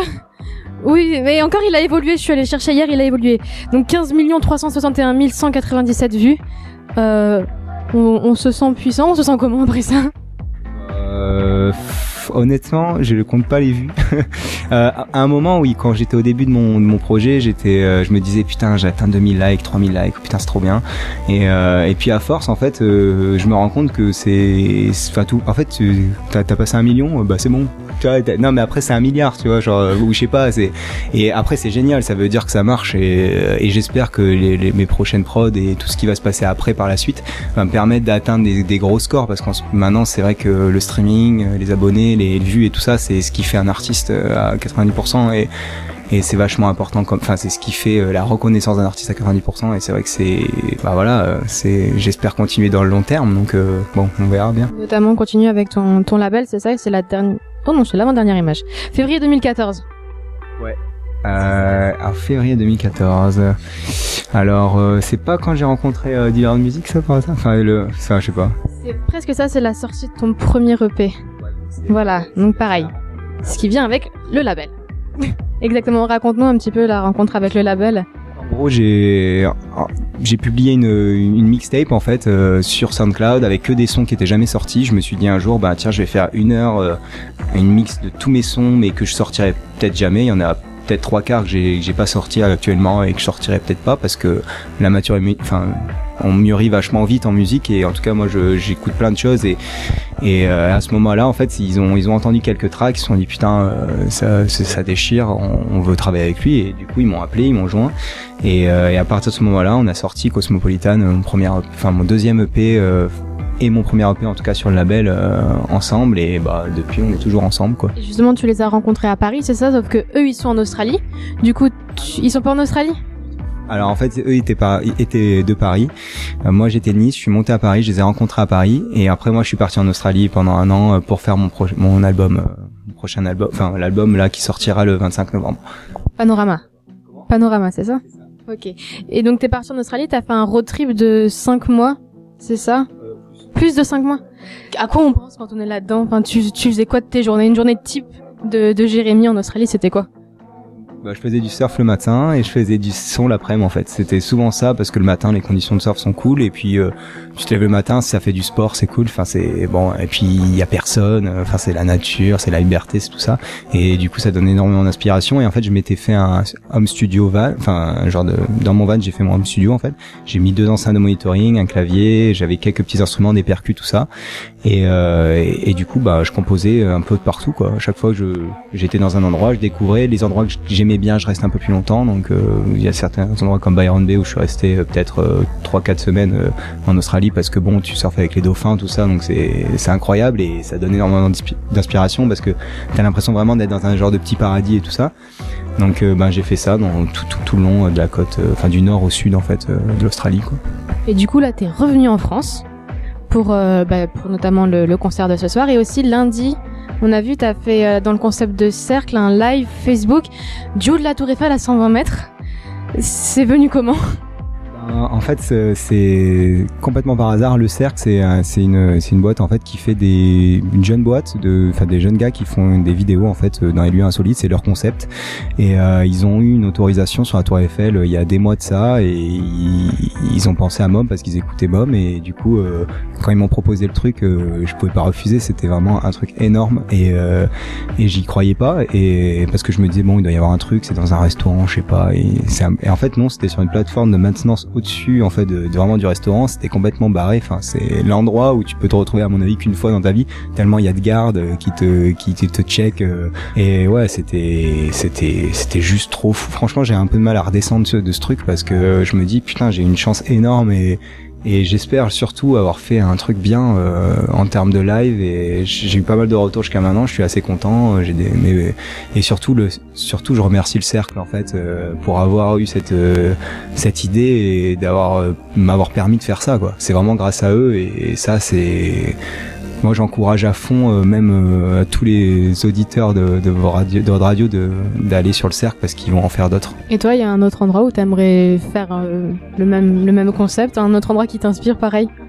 Pareil, j'ai encore, honnêtement, parce qu'avant la Tour Eiffel, je l'avais fait en fait sur mon van, en fait sur le toit de mon van, j'avais fait une session euh, à Sydney en fait devant l'opéra, euh, devant l'opéra, et du coup bah, euh, en fait c'est ça qui a plu au cercle aussi, euh, bah ce délire, bah voilà d'être, c'est quand même assez cool quoi.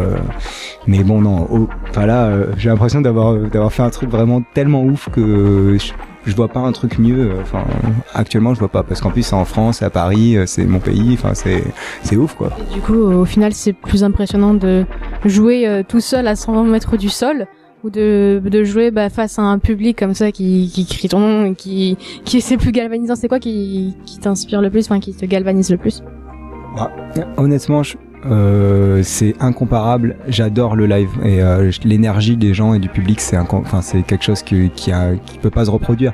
Là, c'était plus bah voilà le décor et le décor était juste, euh, enfin voilà, c'était exceptionnel. Tu peux euh, voyager demain et te dire, bah je vais aller dans un endroit où c'est super beau et ça marchera. Tandis que jouer devant des gens qui sont à fond et qui ont vraiment une énergie, bah je pense que ça c'est c'est une chance en fait. C'est c'est pas quelque chose que tu crées en fait. C'est c'est quelque chose. Enfin, en tout cas, c'était la chance de jouer. Ben il faut y aller et il faut que les gens kiffent en fait et c'est tout quoi. C'est le, enfin voilà, si je devais choisir entre les deux, je pense que je préférerais ça. Quoi. Bah, Je crois que tu, tu peux y aller parce qu'ils t'attendent là. Oh, merci beaucoup. Voilà donc l'interview euh, de Môme que nous avions réalisé au Bikini euh, ce mois-ci.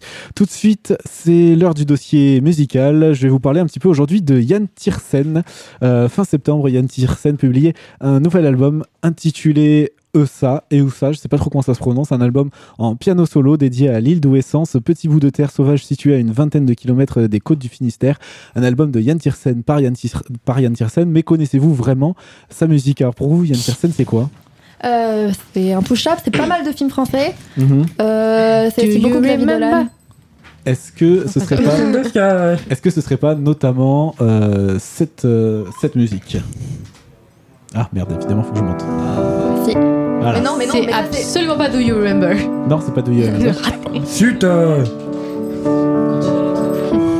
La bande son d'Amélie Poulain. Oui. Alors, si pour vous comme pour moi Yann Tiersen, eh bien c'était ça. Ah mais si, je connais, il a fait la chauve-souris. Voilà. Ah non, c'est non, ça c'est Thomas c'est pas lui. Falken. Non, non, lui, il a, il a pas Amélie Poulain, quoi. Oui, il a fait- si pour vous comme pour euh, si pour vous comme pour moi euh, Yann Tiersen, eh bien euh, c'est c'est ça.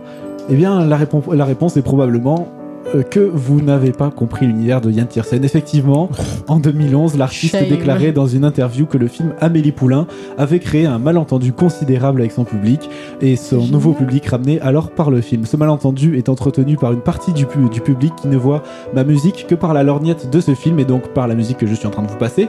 J'avais donné mon accord à Jean-Pierre Jeunet pour l'utilisation de morceaux figurants sur des albums précédents et il a choisi ceux qui cadraient avec l'ambiance Montmartre, ce folklore énervant qui m'énerve moi-même. Si c'était à refaire, je ne le referais pas.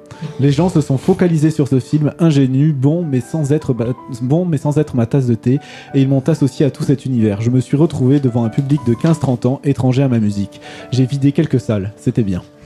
Mais alors, quelle est la musique de Yann Tiersen La vraie musique, la sienne, celle qu'il veut partager Eh bien, peut-être celle euh, qui, euh, qui est sortie sur son nouvel album, et, et ça, il- euh, je, sais, je sais toujours pas comment ça se prononce, mais il faudrait que je me renseigne.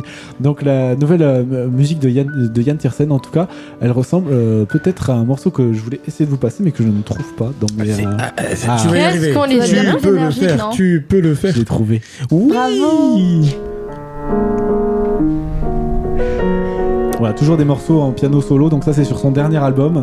Euh, je vais vous faire une petite biographie, comme ça on va peut-être cerner un petit peu mieux, ce personnage qui ne veut plus qu'on le regarde par le prisme euh, du film d'Amélie Poulain. Yann Tiersen est né euh, en 1970 à Brest et devient donc mondialement connu pour sa composition de la bande originale du film de Jean-Pierre Jeunet, Le fabuleux destin d'Amélie Poulain, en 2001, pour laquelle d'ailleurs il obtient le César de la meilleure musique de film en 2002. Qu'est-ce qu'il y a à nous quand on t'entend? Je déteste ce film. Moi, je l'adore. Ah non, non. Ah, je sens qu'on aura un petit débat. C'est ce qui s'appelle la différence des goûts. Il va falloir s'habituer, jeunes gens. Effectivement. Dès son plus jeune âge, il manifeste un grand intérêt pour la musique alors qu'il éprouve des difficultés à l'école. Il a donc une formation classique mais se dirige vers le rock euh, dès qu'il atteint l'âge adulte. Dans les années 80, il se joint à plusieurs groupes. Euh, Qu'est-ce qui se passe là? On mange des. On, on me prévient pas. Euh, donc il se, re- il Ne se t'inquiète dirige. pas, Léo.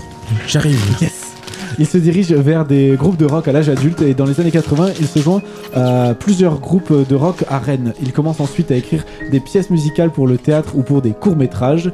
En 95, il sort son premier album intitulé La valse des monstres qui regroupera une partie de son travail effectué pour le cinéma et le théâtre. Bien qu'arrivant à se créer une renommée certaine à Rennes, celui-ci n'arrive euh, pas à attirer l'attention d'un plus large public.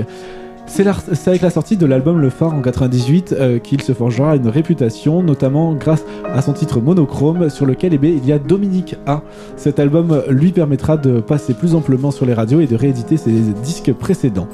Euh, il enchaînera donc cette année, euh, cette année-là avec beaucoup de concerts et lors des Transmusicales de Rennes, il donnera un concert exceptionnel pour France Inter dans l'émission C'est le Noir de Bernard Lenoir avec de nombreux invités, dont Dominique A. euh, et d'autres, euh, et euh, ce qui aboutira à la sortie d'un album de ce concert intitulé Les Black Sessions. En 2001, pour entendre du nouveau son avec la sortie de L'Absente sur lequel ont participé de nombreux artistes, le même mois eh ben, sort effectivement la bande originale du film Le fabuleux destin d'Amélie Poulain, bande originale dont la moitié des chansons ne sont pas composées pour le film mais proviennent de ses albums précédents. Celui-ci sera un succès donc commercial avec plus de 700 000 ventes et euh, aboutira en mars 2002 euh, avec Yann Tiersen qui obtient le César de la meilleure musique lors de la 27e cérémonie des Césars et euh, les victoires de la musique lui décerneront le titre de la meilleure bande originale de film, ré- récompense d'ailleurs qu'il n'ira pas chercher du fait qu'il ne considère pas qu'il s'agit d'une bande originale telle qu'il la conçoit. En 2003, il composera une autre bande originale pour un film allemand cette fois-ci intitulé Goodbye Lénine. Oui, ça Ah. c'est bien. C'est génial. Il remportera la victoire de la musique catégorie album de musique originale de cinéma ou télévision de l'année 2004 pour cette bande originale, cette fois-ci. Dès que ça parle de communisme, hein, Anouk, euh, bravo. Le, treize- le 13 Je ne ferai pas de commentaires. En août, en août 2010, en août 2010, il présente son projet Dust Lane Inc. lors de la route du rock à Saint-Malo avec euh, 16 musiciens. Il, euh, or- il, euh, il entame alors une tournée mondiale de deux ans et, euh, et, et- et sort un projet voilà, qui s'appelle Dust Lane en octobre 2010 euh, qui comporte une collaboration avec Matt Elliott et Sid Matters. Oui. Voilà. En 2011, il sort un nouvel album plus orienté euh, post-rock. En 2011, euh, en, en- en 2011, il collabore avec euh, Yellowbird Project pour Oui. concevoir un t-shirt qui est vendu pour ramasser des fonds pour Médecins sans frontières. Voilà. D'accord. Ça, c'est quand même une bonne action. Oui. Pour C'est les, bien. Et pour les 100 ans des films Fantomas, la société de production Gaumont demanda à Yann Tiersen de composer une nouvelle bande originale qui accompagnera les films muets le 31 octobre 2013. Euh, ben, Yann Tiersen et d'autres artistes ont joué en direct pendant 6 heures cette nouvelle bande originale au théâtre du Châtelet à Paris. 6 heures de musique euh, au, théâtre. Ça fait quoi de regarder une pièce de théâtre qui dure très longtemps, et Christophe, vous qui avez vu euh, quelle était la pièce de théâtre à Paris? 2666 de Roberto Bolaño. Et ben bon, après ça doit dépendre de la pièce. Ça a duré mais combien de temps? C'était dou- 10 heures, ouais 10 heures. 11 heures. C'était appréciable. Enfin, 10 heures quand tu, le, quand tu la regardes euh, en différents jours et 11 heures quand tu la regardes en une fois. Oui, L'équivalent-. L'équivalent d'une bonne nuit de sommeil, moi je dis. Oui. Et ben euh, écoutez, ben, ça dépend de la pièce, mais nous on a tellement aimé qu'on va peut-être la revoir. Donc Oui. voilà. Trop bien. Faut aimer, hein, mais au début, quand on te dit, oui, tu regardais une pièce qui dure plus de 6 heures? Ah oui, déjà, oui, Une deux pièce fois qui 6 parle heures. de viol aussi. De viol, de meurtre, tout ça. Enfin bref, on adore ça. C'est en 2014 donc que euh, sa richesse d'inspiration ne se dément pas avec euh, Infinity, chanté en français, breton, anglais, islandais et féroïen. Pour, une nouvelle incur- cette nouvelle incursion dans le domaine du post-rock, le musicien s'entoure euh, de nombreux artistes de- Oui. euh, et, euh, et il compose ensuite la bande originale du film Ouragan, l'Odyssée d'un vent, puis s'attelle à un nouvel album personnel qui euh, voit le jour donc en 2016. Aujourd'hui, l'album dont je vous parlais, Oui. et où ça, ou où est sans en breton, euh, que vous pouvez retrouver sur toutes les plateformes de téléchargement légales et qui, euh, franchement, Légal, hein.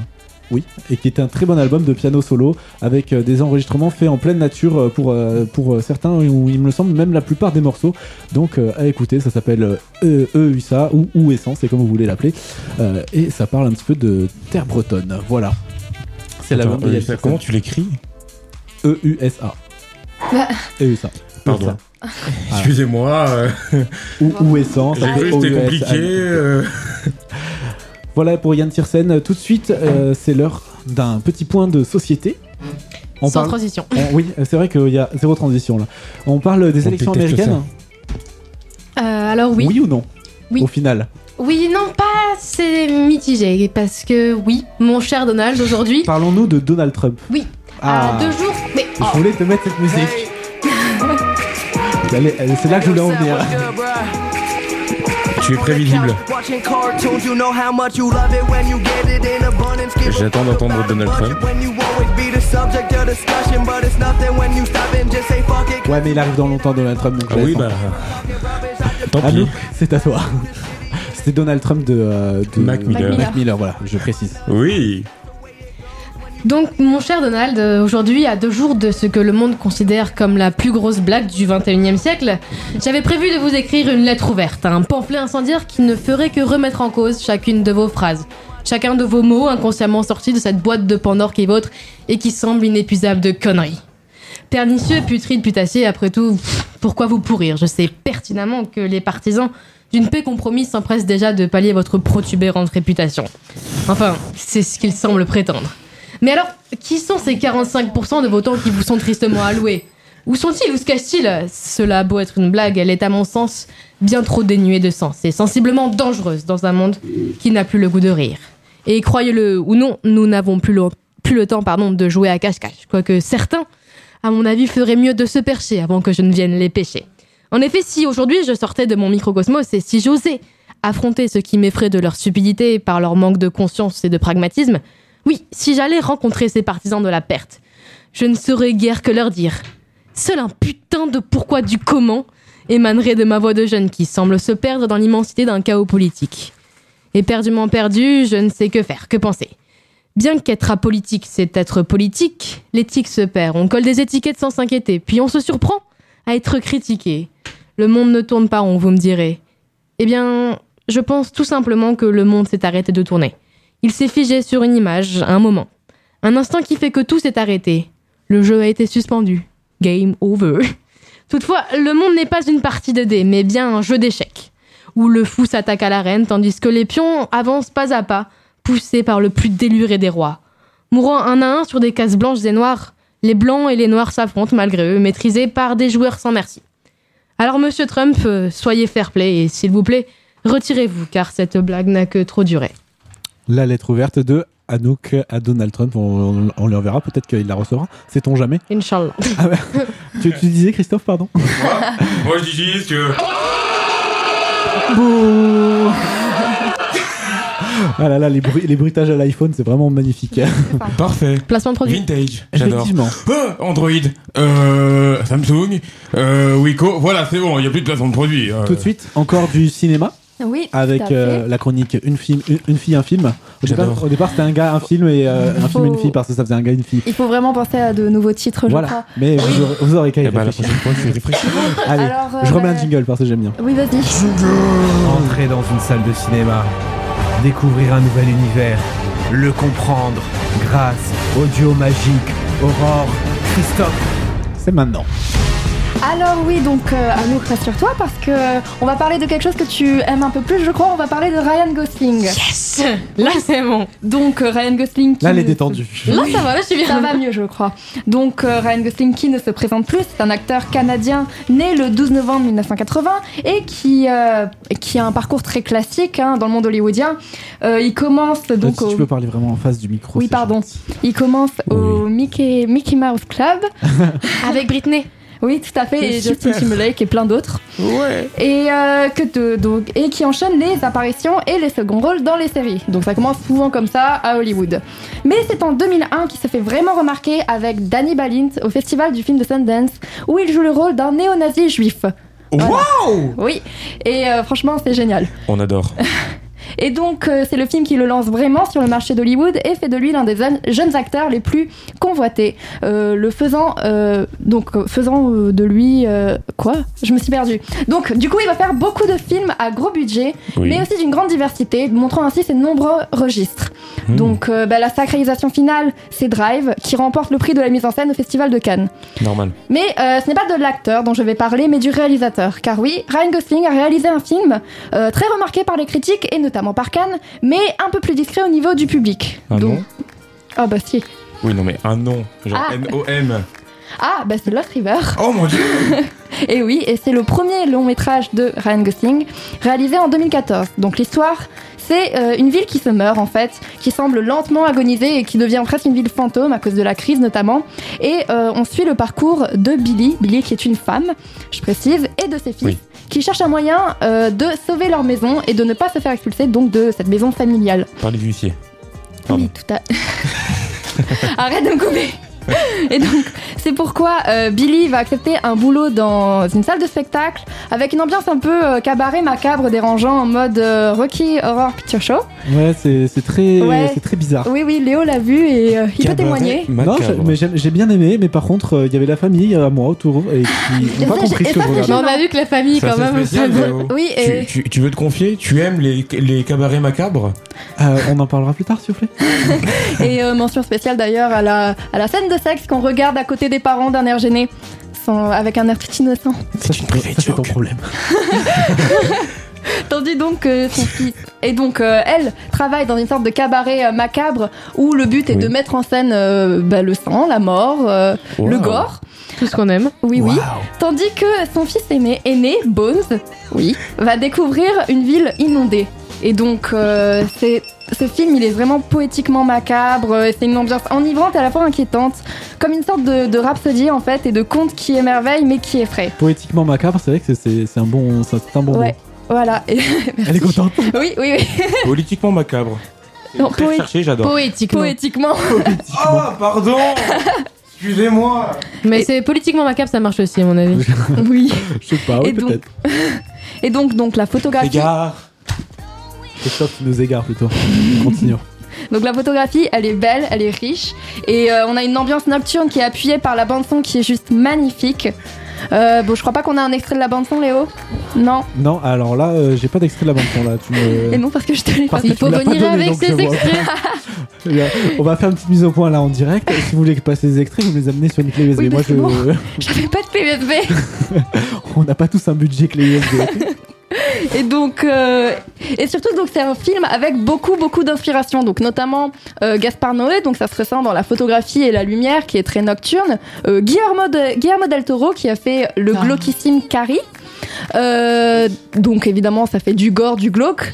David Lynch, Lynch aussi, mais surtout Nicolas Winding Refn. Mais d'ailleurs c'est qui Nicolas Winding, Winding Refn C'est le réalisateur de Drive.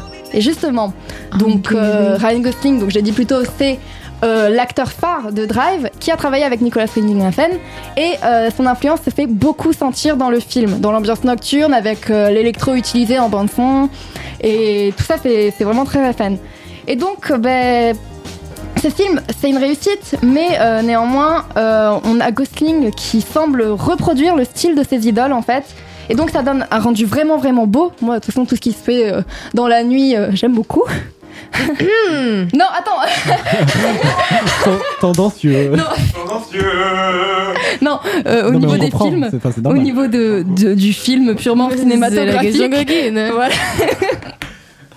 et donc, euh, et donc, ben, euh, donc ça rend vraiment bien le film. Et euh, je vois pas vraiment ça comme une critique, mais cette ambiance nocturne, cette atmosphère, ben, c'est quelque chose qui est très propre à un autre réalisateur.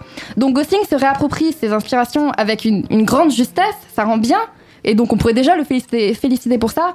Mais je pense que moi, si j'étais réalisatrice, une de mes grandes peurs serait de reproduire le style de mes idoles sans jamais parvenir à trouver le mien. Et donc malgré tout, euh, il y a quelque chose qui m'a beaucoup surprise et que j'ai beaucoup aimé, c'est que dans Lost River, Ryan Gosling, il fait du gore, de l'esthétique, il veut montrer sa beauté, mais c'est pas une beauté comme celle de Tarantino, un peu surexcitée et nerveuse. Là, c'est vraiment calme et tranquille, et donc c'est doublement plus glauque et doublement plus dérangeant. Est-ce que tu approuves, Léo? Tout à fait. oui. Et donc, je maintiens que euh, je pense qu'il y a un grand, grand potentiel euh, dans une éventuelle carrière de réalisateur pour Ryan Gosling, notamment parce que malgré son succès hollywoodien, Gosling a pas, a pas hésité à faire ce film, il s'est fiché de sa réputation et de son succès commercial, et ça c'est une bonne chose, car ça veut dire qu'il va oser se permettre euh, de se chercher et peut-être finir par trouver sa singularité. Et donc voilà, et j'ai pas trouvé de bonne manière de terminer. Du coup, je vais passer l'antenne à Léo. Il manque une chute. oh mon dieu. Non, j'ai une ouverture si tu veux. J'ai Beaucoup de voix sans transition, J'ai hein. une ouverture si tu veux. Ah. Oui, alors mon Mais, ouverture, bah, comme dans après, un c'est sujet de dissertation, oui, oui, c'est bien. Oui, c'est Très très, euh, très L. Donc après, on peut se demander Oh euh, quelle est la limite entre inspiration et réappropriation. Donc ça, on en parlera peut-être plus tard. Et je tiens à dire d'ailleurs que je crois que c'est la même ouverture que euh, pour euh, ma disserte au bac. Ah, très bien. Oui. Aurore, Qui s'en fout Aurore Euh. Aurore Portales que vous, pourrez, vous, vous pouvez retrouver donc égérie de la page 50 nuances de L depuis quelques jours. oui. Euh, Christophe. Christophe Piguel qui nous fait l'honneur de nous parler un petit peu euh, des euh, bandes annonces au cinéma. De l'art du trailer. Sans transition Bah sans transition, je vais pas remettre le même jingle pour la troisième fois de l'émission. Non, je déteste les transitions. Tu fais bien. Bon alors, pour parler de l'heure du trailer, déjà faut savoir qu'est-ce que c'est qu'un trailer. Un trailer, premièrement, ce n'est pas un teaser. Alors, ceux qui disent ça, mourraient. Alors, tout d'abord, le trailer, en fait, la traduction, c'est une, traduction ou l'appellation commune d'une bande-annonce. Oui, on adore. La différence entre le teaser ou le trailer, c'est que le teaser, en fait, c'est un court extrait de film, moins de 30 secondes, qui euh, va pas révéler euh, masse d'informations sur le film, comme par exemple, on peut prendre l'exemple de Ten Cloverfield Lane, où le teaser qui a été délivré, c'était juste une image d'une femme seule face à un élément inconnu euh, au spectateur, qui arrivait et qui, en fait, ça permet d'interroger les spectateurs et du coup, de n'avoir aucune idée de ce qui va se passer et de se, et de dire au spectateur, si tu veux savoir un peu plus, viens voir le film. Alors que trailer, c'est plus un court extrait de une à deux minutes qui va être euh, une sorte de film condensé en fait, qui va raconter le film, l'expliquer, euh, expliquer de quoi ça parle. Et euh, lui cherche, il cherche à donner envie, mais plus en racontant, plus en racontant le film. Bon, pour parler de l'art du trailer, j'ai pris différentes catégories. La première, c'est l'action et la science-fiction. La deuxième, ça sera l'horreur. Et la troisième, ça sera la comédie. Alors on va commencer par euh, le plus évident, euh, l'action et euh, la science-fiction. Oui bon, vous allez me dire ça va pas pareil, etc. Mais franchement, dans le cinéma d'aujourd'hui, faire un film d'action ou faire un film de science-fiction, ça regroupe les mêmes euh, les mêmes idées. Franchement, ça regroupe les ouais les mêmes codes, Ouais. les mêmes codes. C'est-à-dire que tu peux prendre un film d'action, tu rajoutes quelques effets spéciaux et quelques trucs fantastiques. Voilà, t'as ton film de science-fiction. C'est un peu dommage, c'est un peu cliché et ça change beaucoup de ce qu'on avait avant, quoi. C'était mieux avant. C'était mieux avant. Ce cliché. Bon, tout d'abord, pour les films d'action, euh, pourquoi c'est c'est cliché C'est simple. Là, je vais, je vais prendre des exemples de, de bandes annonces qu'on voit aujourd'hui, qui sont à l'affiche aujourd'hui.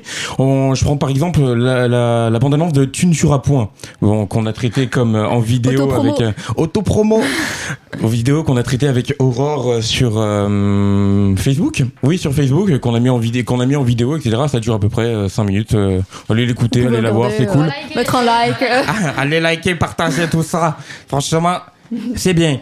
Et en gros, euh, bon, c'est un film d'action, film de guerre, mais en fait, le truc dont on avait peur avec Aurore, c'est que c'est le genre de film, quand on voit la bande-annonce, on se dit, est-ce qu'on n'a pas vu le film Et euh, là, je fais un lien parce que, ok, là, c'est un film qui va sortir le 9, donc dans 3 jours, alors que, par exemple, si on prend un film qui est déjà sorti, comme Captain America Civil War, euh, moi, j'ai vu la bande-annonce, Puis après j'ai vu le film et quand j'ai vu le film j'ai dit c'est la version longue de la bande annonce. C'est un peu dommage en fait de savoir que maintenant au, au cinéma hollywoodien à chaque fois qu'on va voir une bande annonce, euh, bah en fait on, on connaît déjà tout le- toute la trame du film. Maintenant le but du trailer c'est carrément de dire voilà ça c'est toutes les meilleures images du film. Maintenant tu vas voir le film pour savoir comment on les met ensemble et puis t'es content t'es pas content.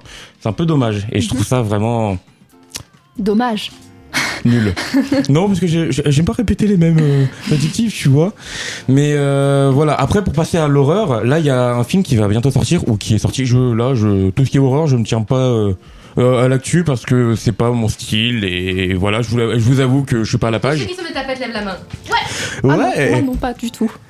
moi je lève la main ou pas du tout mais vous le voyez pas parce que on est à la radio T'inquiète, je te filme? Oh non Bon, du coup, là, il y a le film Ouija qui va sortir. Ouija, Ouija, Ouija. Ouija, oui. Ouija Deux. Enfin, deux alors, alors, euh, oui, mais c'est une, c'est une ré- En fait, c'est avant Ouija. Dans le sens que il y a le film bon, Ouija, il y, a le y a le film Ouija, et là, apparemment, ça serait les origines euh, de Ouija. De Bref. toute façon, le, le film, le nombre de films d'horreur euh, sur les tableaux de Ouija, enfin voilà. C'est ça. En fait, le truc qui me dérange un peu avec les films d'horreur, c'est qu'à chaque fois qu'on regarde une bande-annonce, on se dit ah il y a un nouveau film d'horreur et puis quand tu regardes la, et quand tu regardes la bande-annonce, que t'aimes ou que t'aimes pas, t'as l'impression de voir les mêmes bandes-annonces. Il y a toujours cette ambiance nocturne. Soit alors c'est simple, c'est soit il y a nocturne, soit il y a complètement diurne.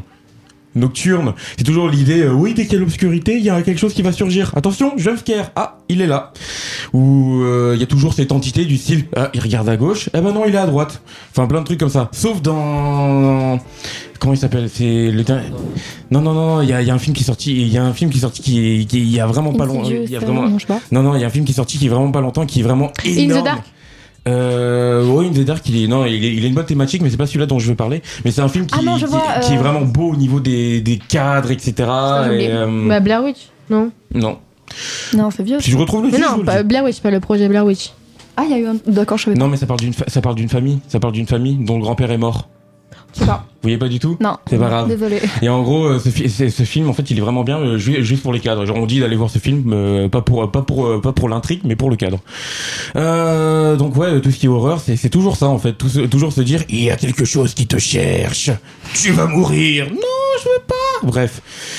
C'est un peu gênant en fait à la longue. Euh, ça, cha- ça change beaucoup en fait de ce qu'on avait, de ce qu'on avait avant. Ou quand on regardait un film, on était en mode, attends, mais c'est quoi? Puisque parfois il y avait, il y a des films où on ne sait pas euh, quel est le monstre. Ou pendant toute la pendant tout le film, en fait, on est sous l'œil du protagoniste et on ne sait pas du tout qu'est-ce on ne sait pas du tout qu'est-ce qui qu'est-ce qui est après lui, etc. On sait juste qu'il y a quelque chose qui tue, mais on, et on le découvre qu'à la fin ou parfois pas du tout. Ensuite, enfin, pour parler de la comédie. J'ai même le pas- pire. euh, franchement, j'ai même pas d'exemple. J'ai même pas pris d'exemple parce que c'est vraiment pareil partout. C'est triste. Bah dans Bryce the Nice. Allez, culture. Allez, culture. Allez, culture. Allez, Petit culture. point comédie française, on est bien là. Attention, parce que Bryce the Nice, ils ont mis la barre haute. Au lieu de faire Bryce the Nice 2, ils ont fait Bryce the Nice 3. Parce Euh, que oui, le que- Non, mais moi je trouve ça marrant. Non, mais par contre, oui, ils sont bons en communication. Ouais, grave. Ils sont Faut grave bons en Non, communication. ils ont fait plein de choses, c'est dingue, mais je crois que c'est pas trop le sujet. L'abondance qu'il y a eu, c'est juste magique. Euh, Attends, prends le micro vert. C'était réalisé par euh, Flaubert et euh, Julien Jossin du Golden Moustache. Ah ouais. Ah oui, oui. C'est Ouais. magique. ça. Effectivement, ouais, ils sont très très bons en communication. Voilà. J'approuve au niveau de la communication. Après, au niveau du film, euh, voilà. Au niveau de. au niveau, non, fran- non, non, franchement, par, euh, non, par rapport à toutes les comédies, ça va. Mais quand on regarde des comédies françaises où dès qu'on va voir Franck Dubosc, euh, Jamel Debbouze, ou encore. Oh, Kev vas-y, tu Adams, peux citer- enfin, je peux en peux citer des noms, hein, vous voyez, mais franchement, c'est toujours pareil. C'est le but, c'est d'arriver, c'est d'arriver, de montrer euh, dans le trailer, c'est d'arriver. On va balancer les des punchlines parmi les meilleurs. On va mettre quelques quelques sketchs, etc. Et puis à la fin, on dit bon, ça suffira pour le trailer. Les gens ils vont revenir pour bien rigoler au cinéma, etc. Et, euh, bon, après moi, ça c'est mon avis personnel, mais je suis pas pour aller au cinéma pour voir des comédies. Je trouve que c'est plus de le genre de truc qu'on mate.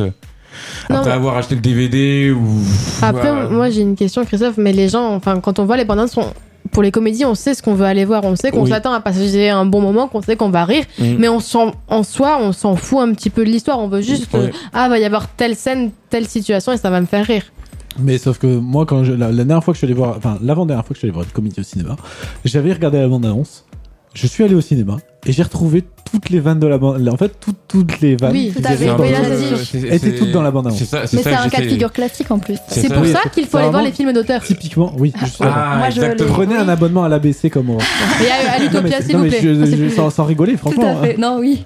Non, mais Moi, je c'est- soutiens la BC. C'est ça que, que je trouve dommage en fait dans le cinéma d'aujourd'hui en général, c'est que le trailer c'est tellement un outil de communication mais euh, pour vendre que maintenant on va essayer de, on va vraiment condenser le meilleur du contenu du film pour pouvoir euh, attirer le spectateur et se dire bon voilà on a tout le meilleur, si les gens ils viennent pas euh, c'est bizarre quoi. Ouais, c'est- presque un piège, quoi. Et euh, oui non mais Oui, c'est- carrément ça. Des Et- fois, ça, ça devient le contraire. On pense que le film va être génial et au contraire, euh, c'est- Ouais. c'est un- c'est nul. Ouais, mais bah, et en fait, justement, mais Ouais. Ah, attention, on n'est pas arrivé parce qu'il y a la collégiale qui arrive après. D'accord. On arrive tranquille. Ok, ok.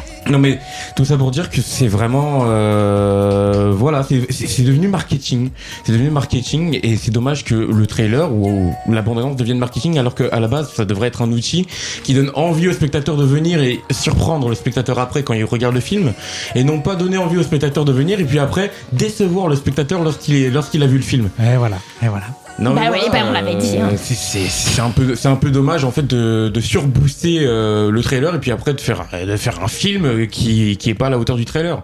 C'est- En fait, il faudrait arriver à faire des films qui soient plus haut que le trailer et le trailer qui soit euh, un peu moins bon que le film mais qui donne vraiment envie. Mais l'essentiel en fait c'est que les gens ils rentrent dans la salle hein, au départ. Oui, non mais non C'est mais peut-être pour ça. justement, non mais justement en fait c'est c'est un peu pour ça que c'est Une fois que les gens sont rentrés dans la salle, super triste, hein, euh, ton. c'est- pour ça que c'est super triste en fait. C'est du cinéma hollywoodien, c'est du marketing. Et on s'en parle des places numérotées maintenant ou pas? Ah oui. mais J'étais hein, choqué. J'étais choqué. Je suis allé au cinéma. Je suis allé voir un film tranquillement. Je suis allé voir. Bon, je suis allé voir Troll. Me jugez pas. Franchement, franchement, je le conseille. Hein, c'est un bon, c'est un bon film. Bon, euh, non, en vrai, je le conseille pas. euh, Bon. Gâchez. Perdez pas votre argent à aller le voir. Mais, Dédicace à ma maman qui a vraiment kiffé. mais en, non, mais en vrai, l'intrigue est, l'intrigue est vraiment bien. Et au début, je lui disais bon, je vais voir un truc neuneux. Et puis, euh, et puis en fait, quand tu, re- quand tu regardes dès, le- dès le début du film, oui, euh, il y avait des, génocides- des génocides. Je fais bon, waouh, allez, génial. Enfin, ouais. Je crois qu'on s'éloigne. Que dalle. Le trailer, le trailer, le trailer. Bref, le trailer, il faudrait euh, que ce soit Ouais, un bon non, trailer mais du coup, pour un film euh, encore meilleur. Non mais du coup, euh, bon, après il y a un contre-exemple qui est complètement parfait parce qu'on se dit tous les Marvel, euh, c'est complètement l'exemple typique des trailers mauvais. Mais euh, là, il y a un film qui vient de sortir qui s'appelle Doctor Strange. Euh, Qui est euh, sorti hum, hum, je l'ai vu, euh, t'as tout le film dans la bande-annonce. Hein. Ah ouais. Il y a deux trois surprises. Non, franchement, consens. C'est c'est un peu en opposition avec certains Marvel qu'on a vus. Il, est- il est très très bien. Je l'ai trouvé meilleur que Captain America, euh, le dernier qui est sorti. Mais ça reste quand même un blockbuster que tu sais ce qui va se passer quand Ah, même ouais, essentiellement pendant les 3-4 films. franchement, non, moins, qu'habituellement. Vraiment, moins qu'habituellement. En plus, Doctor Strange, il est un peu inconnu de l'univers Marvel par rapport à, à Iron Man, à Captain Oui, America, oui, tout ça. euh. Mais euh, par rapport à la bande-annonce, j'ai retrouvé. euh, Il y avait quasiment le même truc. Il y avait la vanne du Wi-Fi ou des trucs comme ça. Celle-là, enfin, Hmm. tu savais à quel moment elle allait arriver, tu savais ce qui allait se pas, passer. parce que je trouve que je trouve que c'est un film qui surprend en fait justement. Oui, par contre, dans le. Dans le synopsis final, ça surprend. Mais. c'est le but, non? Ben non, mais moi, je- Mais c'est pour- non, mais d'accord. Je vois, je vois ce que tu veux dire. Je vois que tout ce qui était effet, etc., tu les as retrouvés. Mais euh, moi, je parlais vraiment genre euh, du cas général. En fait, moi, ça me saoule en fait d'arriver de- de- devant un film, de voir la bande annonce. Et puis après, euh, quand j'arrive le film, je dis, ok, j'ai tout revu. Et il m'a pas, en fait, il m'a pas fait kiffer. Oui, je suis d'accord. Doctor Strange, euh, franchement. euh, Oui, non, il m'a fait kiffer. Ouais, voilà, c'est t'en sors, t'es en mode, t'es- oh, t'as des étoiles dans les yeux, tu vois. Avec la spéciale dédicace à Inception quand même dans le film. Ah oui, S'il vous plaît, allez le voir si vous avez aimé Inception, notamment les effets spéciaux. Grave. Bon, qu'est-ce qu'on préconise en fait pour, tous ces, pour toutes ces bandes, euh, pour toutes ces bandes annonces? C'est la, c'est la, c'est la fin, c'est la transition, t'inquiète pas. hein. D'accord.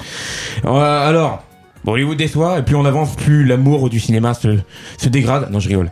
Euh, pour garder le goût de la surprise, en fait, on voudrait plus de teasers, en fin de compte, que des trailers, enfin des trucs plus courts et des trucs plus euh, condensés qui donnent plus envie.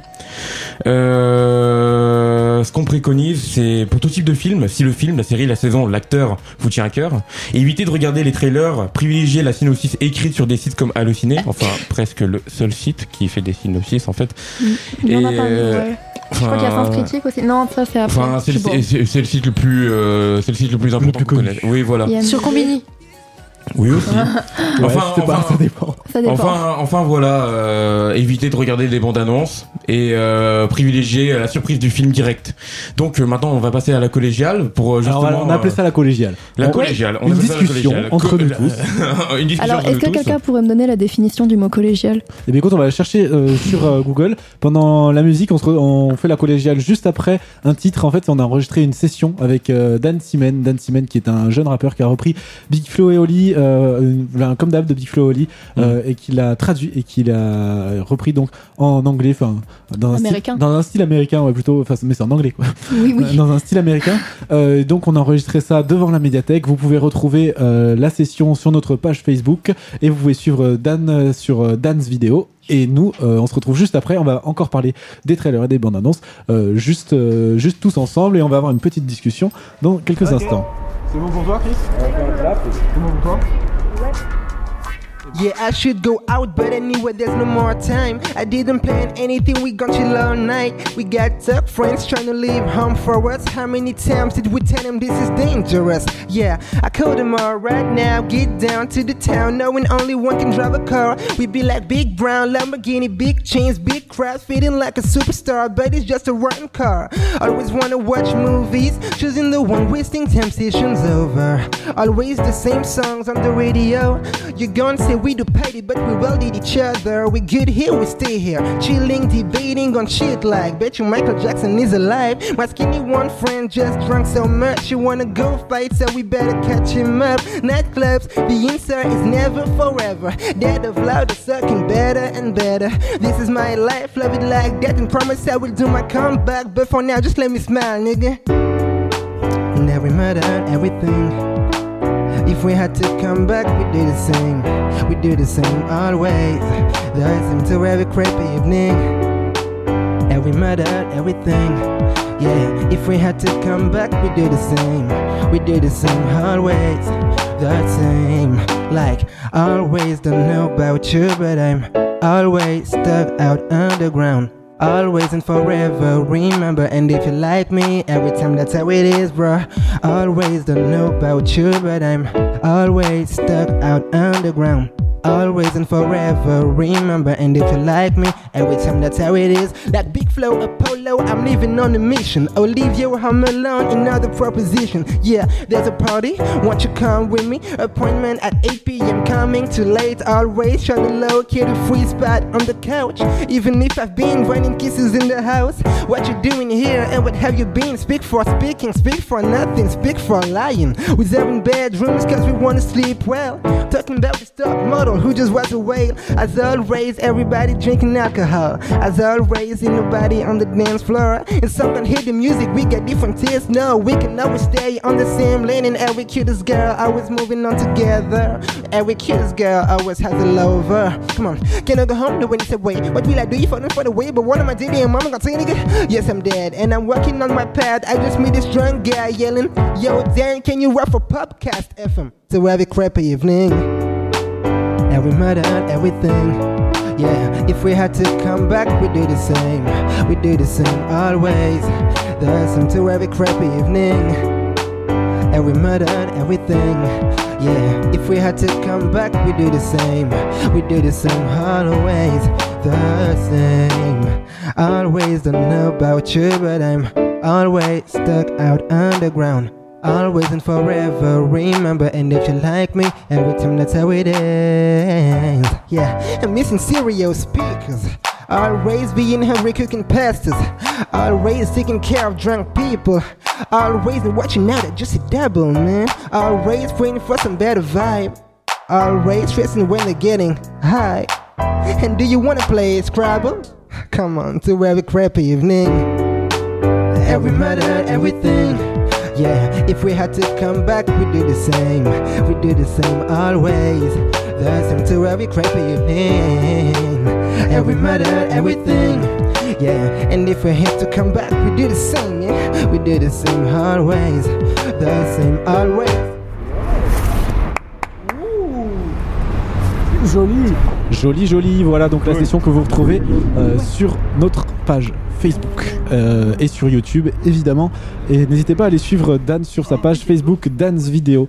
Euh, vraiment, euh, ça vaut le détour parce qu'il fait des, il fait des trucs cool euh, sur, euh, sur sa chaîne YouTube et sur sa page. Et puis allez, oui pardon, d'aller suivre Rémi Mason euh, sur, euh, sur sa chaîne YouTube parce que c'est lui en fait qui accompagne au, au piano et qui a fait tout l'arrangement, toute l'instrumentale que vous entendez, que vous avez entendu derrière. C'est lui qui a recréé donc toute l'instrumentale. De Mason parce Flo. que il y, a une écrit- il y a un orthographe spécial quand même. Oui, M-A-I tréma 2 S-O-N. Voilà, parfait. M-A-I de- M-A-I tréma 2 S-O-N.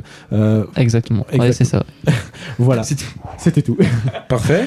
Euh, on peut annoncer, euh, avant de reprendre euh, sur euh, les trailers et les bandes annonces, Bien sûr. on peut annoncer les gagnants Oui, donc on a deux. des places pour Jake Bug. Pardon. Oui, ben j'allais le dire, monsieur. Excuse-moi. Donc, euh, on, a, euh, on a deux gagnants pour euh, les places euh, de Jake Bug. On a Martin Tiberge euh, qui a gagné deux places et Emma Vissac qui a gagné une place. Donc, d'ailleurs, je conseille à Emma de prendre un escabeau parce que, quand même, euh, avec le monde qui a. Ou d'arriver avec beaucoup d'amour, ce private oui, joke. oui. Oui, parce que. Ah, 1m50. Il n'y a eu aucun respect. 56. 1m56, voilà. La, Euh, la private joke, Là, ça là. Je suis choqué. donc voilà, bah, félicitations à vous. le Vous avez gagné euh, des places de Eh bien, on concert. vous souhaite un bon concert. Oui. Euh, Emma qui nous dit ferme ta gueule, s'il vous plaît. Je vous hais. Nous aussi, Emma, on t'aime nous beaucoup. aussi, on t'aime, gros bisous. Allez, on enchaîne euh, tout de suite. La collégiale. Oui. C'est vrai que c'était gratuit. Et sans transition, la collégiale. Aujourd'hui, nous allons parler de trailers qui nous ont déçus lorsque nous avons regardé le film. Aurore, c'est à toi. Oui, donc voilà, alors on a, on a tous essayé de trouver un exemple, enfin, sauf Léo qui n'a pas eu d'exemple de, euh, de bande annonce Shame. qui l'a déçu par rapport au film. Et donc, euh, bah, moi j'ai choisi l'exemple de Suicide Squad euh, qui. euh, Suicide Squad. Oui, voilà, euh, qui nous a tous déçus pendant, euh, donc pendant l'été, Euh, à part Émilie d'ailleurs, Émilie Peretti, la seule, Casse, casse des lits. qui est la seule dans mon entourage à l'avoir aimé. Oui, donc euh, j'ai deux minutes. Alors, euh, donc euh, ben, vraiment Suicide Squad, ils avaient tout misé sur les trailers, ils avaient, ils avaient fait quatre trailers, plein de teasers, et ils ont tout misé sur la communication. Hollywood. Et ben, ils, ils ont bien fait en soi parce que ça a marché. La bande-annonce, elle annonçait un film musical, fluide, qui s'enchaînait bien, qui était pop, qui était coloré, Hollywood. exagéré, démesuré, presque caricatural. Et ça aurait été tellement bien. Ça semblait presque anarchique et punk. Et ça restait pas dans le rationnel. C'était vraiment des vrais méchants de comics. Oui. Et bien c'est le contraire qui s'est produit. Ce film, il est étonnamment raisonnable pour ce qu'il vendait. Il est pas vraiment coloré, il est presque terne avec des personnages très creux qui avaient tous, été- tous été mis en avance comme des super méchants, euh, alors qu'au final, ben, ils reprennent le long catalogue des personnages typiquement hollywoodiens. Mais euh, avec Suicide Squad, euh, je pensais vraiment que j'allais m'attacher à des vrais méchants, des monstres exagérément cruels, comme dans les comics. Euh, ce qui, je le reconnais, est très très dur, mais là, ben, on a voulu les humaniser ou leur, leur donner des excuses et, et ben, du coup, ça m'a forcément déçu parce que c'était pas du tout euh, ce, que, enfin, ce que vendait le film. Tu t'attendais à un truc du style la Ligue des Gentlemen Fantastiques ou un truc comme ça, non En vrai, voilà, enfin, Ouais. même euh, genre psychose et tout, tu t'attaches aux Oui. méchants. euh, Oui, oui, je vois. Ouais, voilà. Mais ben, là, c'était pas du tout ça et euh, c'est pour moi vraiment un genre l'exemple. déception. Ouais, voilà, l'exemple de la bande-annonce qui qui nous a déçus par rapport au film. Mais je suis pas la seule dans mon cas, il y a aussi Christophe et Anouk, je crois. Anouk Anouk. Moi, c'était pas du tout mon exemple, mais oui. Oui, non, oui. Oui, non, mais. Non, en Mais- fait, moi, c'est surtout, j'ai été hypnotisée, euh, j'en avais parlé par la BO, qui était juste euh, Ouais. mortelle. Mais je vais passer très rapidement à mon exemple, je pense. Oui. oui. Très rapidement, on fait ça très brièvement avant la fin de l'émission, on doit se quitter. Alors, bah, je pense que comme beaucoup de gens ici, je fais partie des gens qui ont grandi avec les Star Wars. Et donc, euh, l'année dernière, quand j'ai vu euh, bah, qu'il allait avoir le Star Wars épisode 7, j'étais euh, bah, totalement euh, en pleine hystérie. Et euh, j'ai franchement trouvé que le, le- la bande-annonce était vraiment pas mal. Et qu'elle nous laissait présager certaines choses. Et en fait, bah, comme tout le monde l'a dit, je suis tombée sur une pâle copie de l'épisode 4. Et du coup, ça m'a un petit peu déçu et c'est tout. Mais il Très est bien. très bien quand même. Hein. Mais c'est le Mais cas. t'étais un peu déçu. Voilà. Christophe, donc toi, Quant à moi, en fait, j'ai vu le film World of Warcraft, enfin Warcraft, et euh, bon, le trailer annonçait quelque chose de très fluide, très beaucoup dans l'action, beaucoup de combats, etc. Et en fait, une fois que tu vois le film, c'est très lent. C'est oui, c'est très lent, très peu d'action, beaucoup de, de, en fait, de cinématique, on va dire, parce que c'est un film tiré d'un jeu quand même. Et euh, du coup, en fait, en, en en sortant, vu que bon, c'est le truc s'appelle Warcraft. Le commencement, du coup, il y aura sûrement une suite, mais en fait, vraiment, quand on a fini le film, euh, on reste sur notre fin. Tu vois, je m'attendais, je m'attendais une fin du style comme quand tu regardes Le Seigneur des Anneaux, euh, ou quand à la fin tu dis bon, c'est une fin de film, s'il y a une suite, ok, c'est fluide, mais là, euh, ce film, il me suffit, mais là, non. Franchement, j'avais l'impression d'être à la moitié du film. Déçu, quoi. Ouais, déçu. Très bien. Eh bien, oui, Aurore? Bah, du coup, en mini mini conclusion, euh, bah, en gros, on, on pourrait dire que bah, faire un trailer pour appuyer les- l'idée de Christophe, c'est c'est vraiment bah, une alchimie. Tu dois pas, pas trop en montrer, évidemment, bah, parce que tu peux totalement gâcher le film, euh, mais aussi euh, bah, montrer assez pour intéresser. Donc, euh, bah voilà. Très bien. Non, mais j'avais vu qu'il y avait des, soci- il y a des, sociétés de produ- des sociétés de production spécialisées dans, dans les, tra- Ouais. dans les trailers qui ne C'est font que c'est ça. sûr, c'est sûr. C'est dingue. Mais De toute façon, c'est sûr parce que le trailer, c'est un une, art. c'est une industrie, c'est une industrie à part entière. Ah oui, c'est clair. C'est c'est- il y a le cinéma et à côté il y a le trailer parce Très que bien. faire un bon trailer, c'est tout un art. Exactement. On se retrouve dans un mois, c'est la fin de cette émission. Il est 20h, on vous souhaite donc une très bonne soirée. Oui. l'écoute Bon appétit. 89 Soirée, bon appétit. 89.1. Effectivement, bon appétit. Euh, oui, Rémi, tu voulais dire Bonne soirée. Yes. Parfait. Bien, Merci beaucoup euh, de nous avoir suivis. On se retrouve sur la page Facebook, le podcast Booster FM, euh, sur Twitter, sur Google et euh, sur Instagram.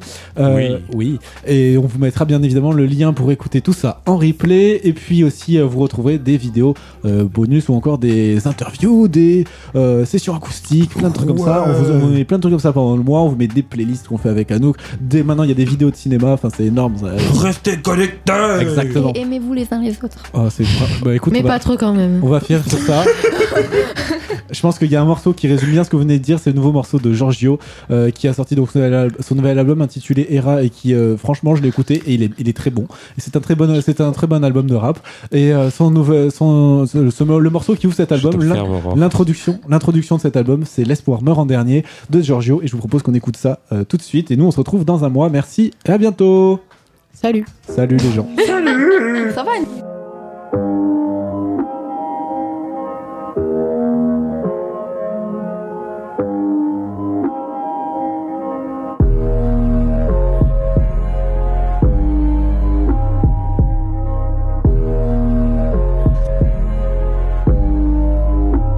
Né de l'amour sans guérison, je suis un enfant du divorce. À chaque feu rouge, je pars au front. Un maquisard bourré dans les bars de Lisbonne. Du vin rouge et des promesses, voilà quoi partir pour un an. Le bonheur, je sais très bien que ça dure qu'un temps. J'irai au bout de ma quête. Je cherche l'apaisement et j'ai la soif de vaincre. Je le ferai pour cet adolescent, les veines ouvertes dans sa salle de bain. Faut y croire chaque matin. Tu te rends compte, je de ma passion, faut qu'on s'élève. Ne regarde pas derrière et prends ma main. En plein dans la vingtaine, j'ai l'impression que c'est maintenant ou jamais. On va de l'avant, même si les regrets nous courent après. On pourra dire qu'on aura les autres ils diront quoi? Ils jugeront tel un esprit fermé face à un punk iroquois. On essaye de vivre nos rêves, même quand on s'affiche en bas. Je traîne avec des prix Nobel et des mecs pris en flag. Résultat, des anecdotes sur Fleury, la santé au même mot. Overdose de Paris de ces ghettos. Mama love à papa love, que les miens soient garants. Je dois presque tout à mes parents. Y a trop d'amour et c'est flagrant. Et pas tant, je vois des bâtards m'envier. Quand moi j'envie de bâtards. Y arriver, c'est difficile, on laisse du sang sur l'étendard. Je mets pas près de moi, ils savent que je suis ma bête Il manque une crouma sur quelques dates, je dors pas en belle soir. À chaque déception, on me répète que c'est ça la vie. Même face au destin écourté de Mouchine et Laramie. Très peu de monde dans mon cercle d'amis. Et oh, avec, je vais attraper le bonheur. C'est mon lasso, c'est mon paradis. Senti mais pas fragile. Beaucoup de choses m'attendrissent. Tu veux savoir ce que j'ai dans le beat? Je suis la Loire qui jette dans l'Atlantique. J'essaye de faire en sorte que chaque jour soit mieux que la veille. Pris par la mélancolie, j'aspire les vapeurs de mon pote. Il m'avait pourtant promis d'arrêter la bœuf indienne, tu sais. Celle qui t'emprisonne dans ton lit, je lui raconte ma vision de l'Écosse, les plaines plus vertes que sa drogue, mais pour lui peu importe. Parfois j'ai peur de mourir incompris comme marteau, je recule loin des autres. Je veux pas finir entre le marteau et l'enclume, j'ai laissé mes doutes les plus dangereux sur le tarmac, l'aéroport, théâtre à ciel ouvert, je veux être le roi du spectacle. Adulé, voir mes blessures se refermer. L'espoir meurt en dernier.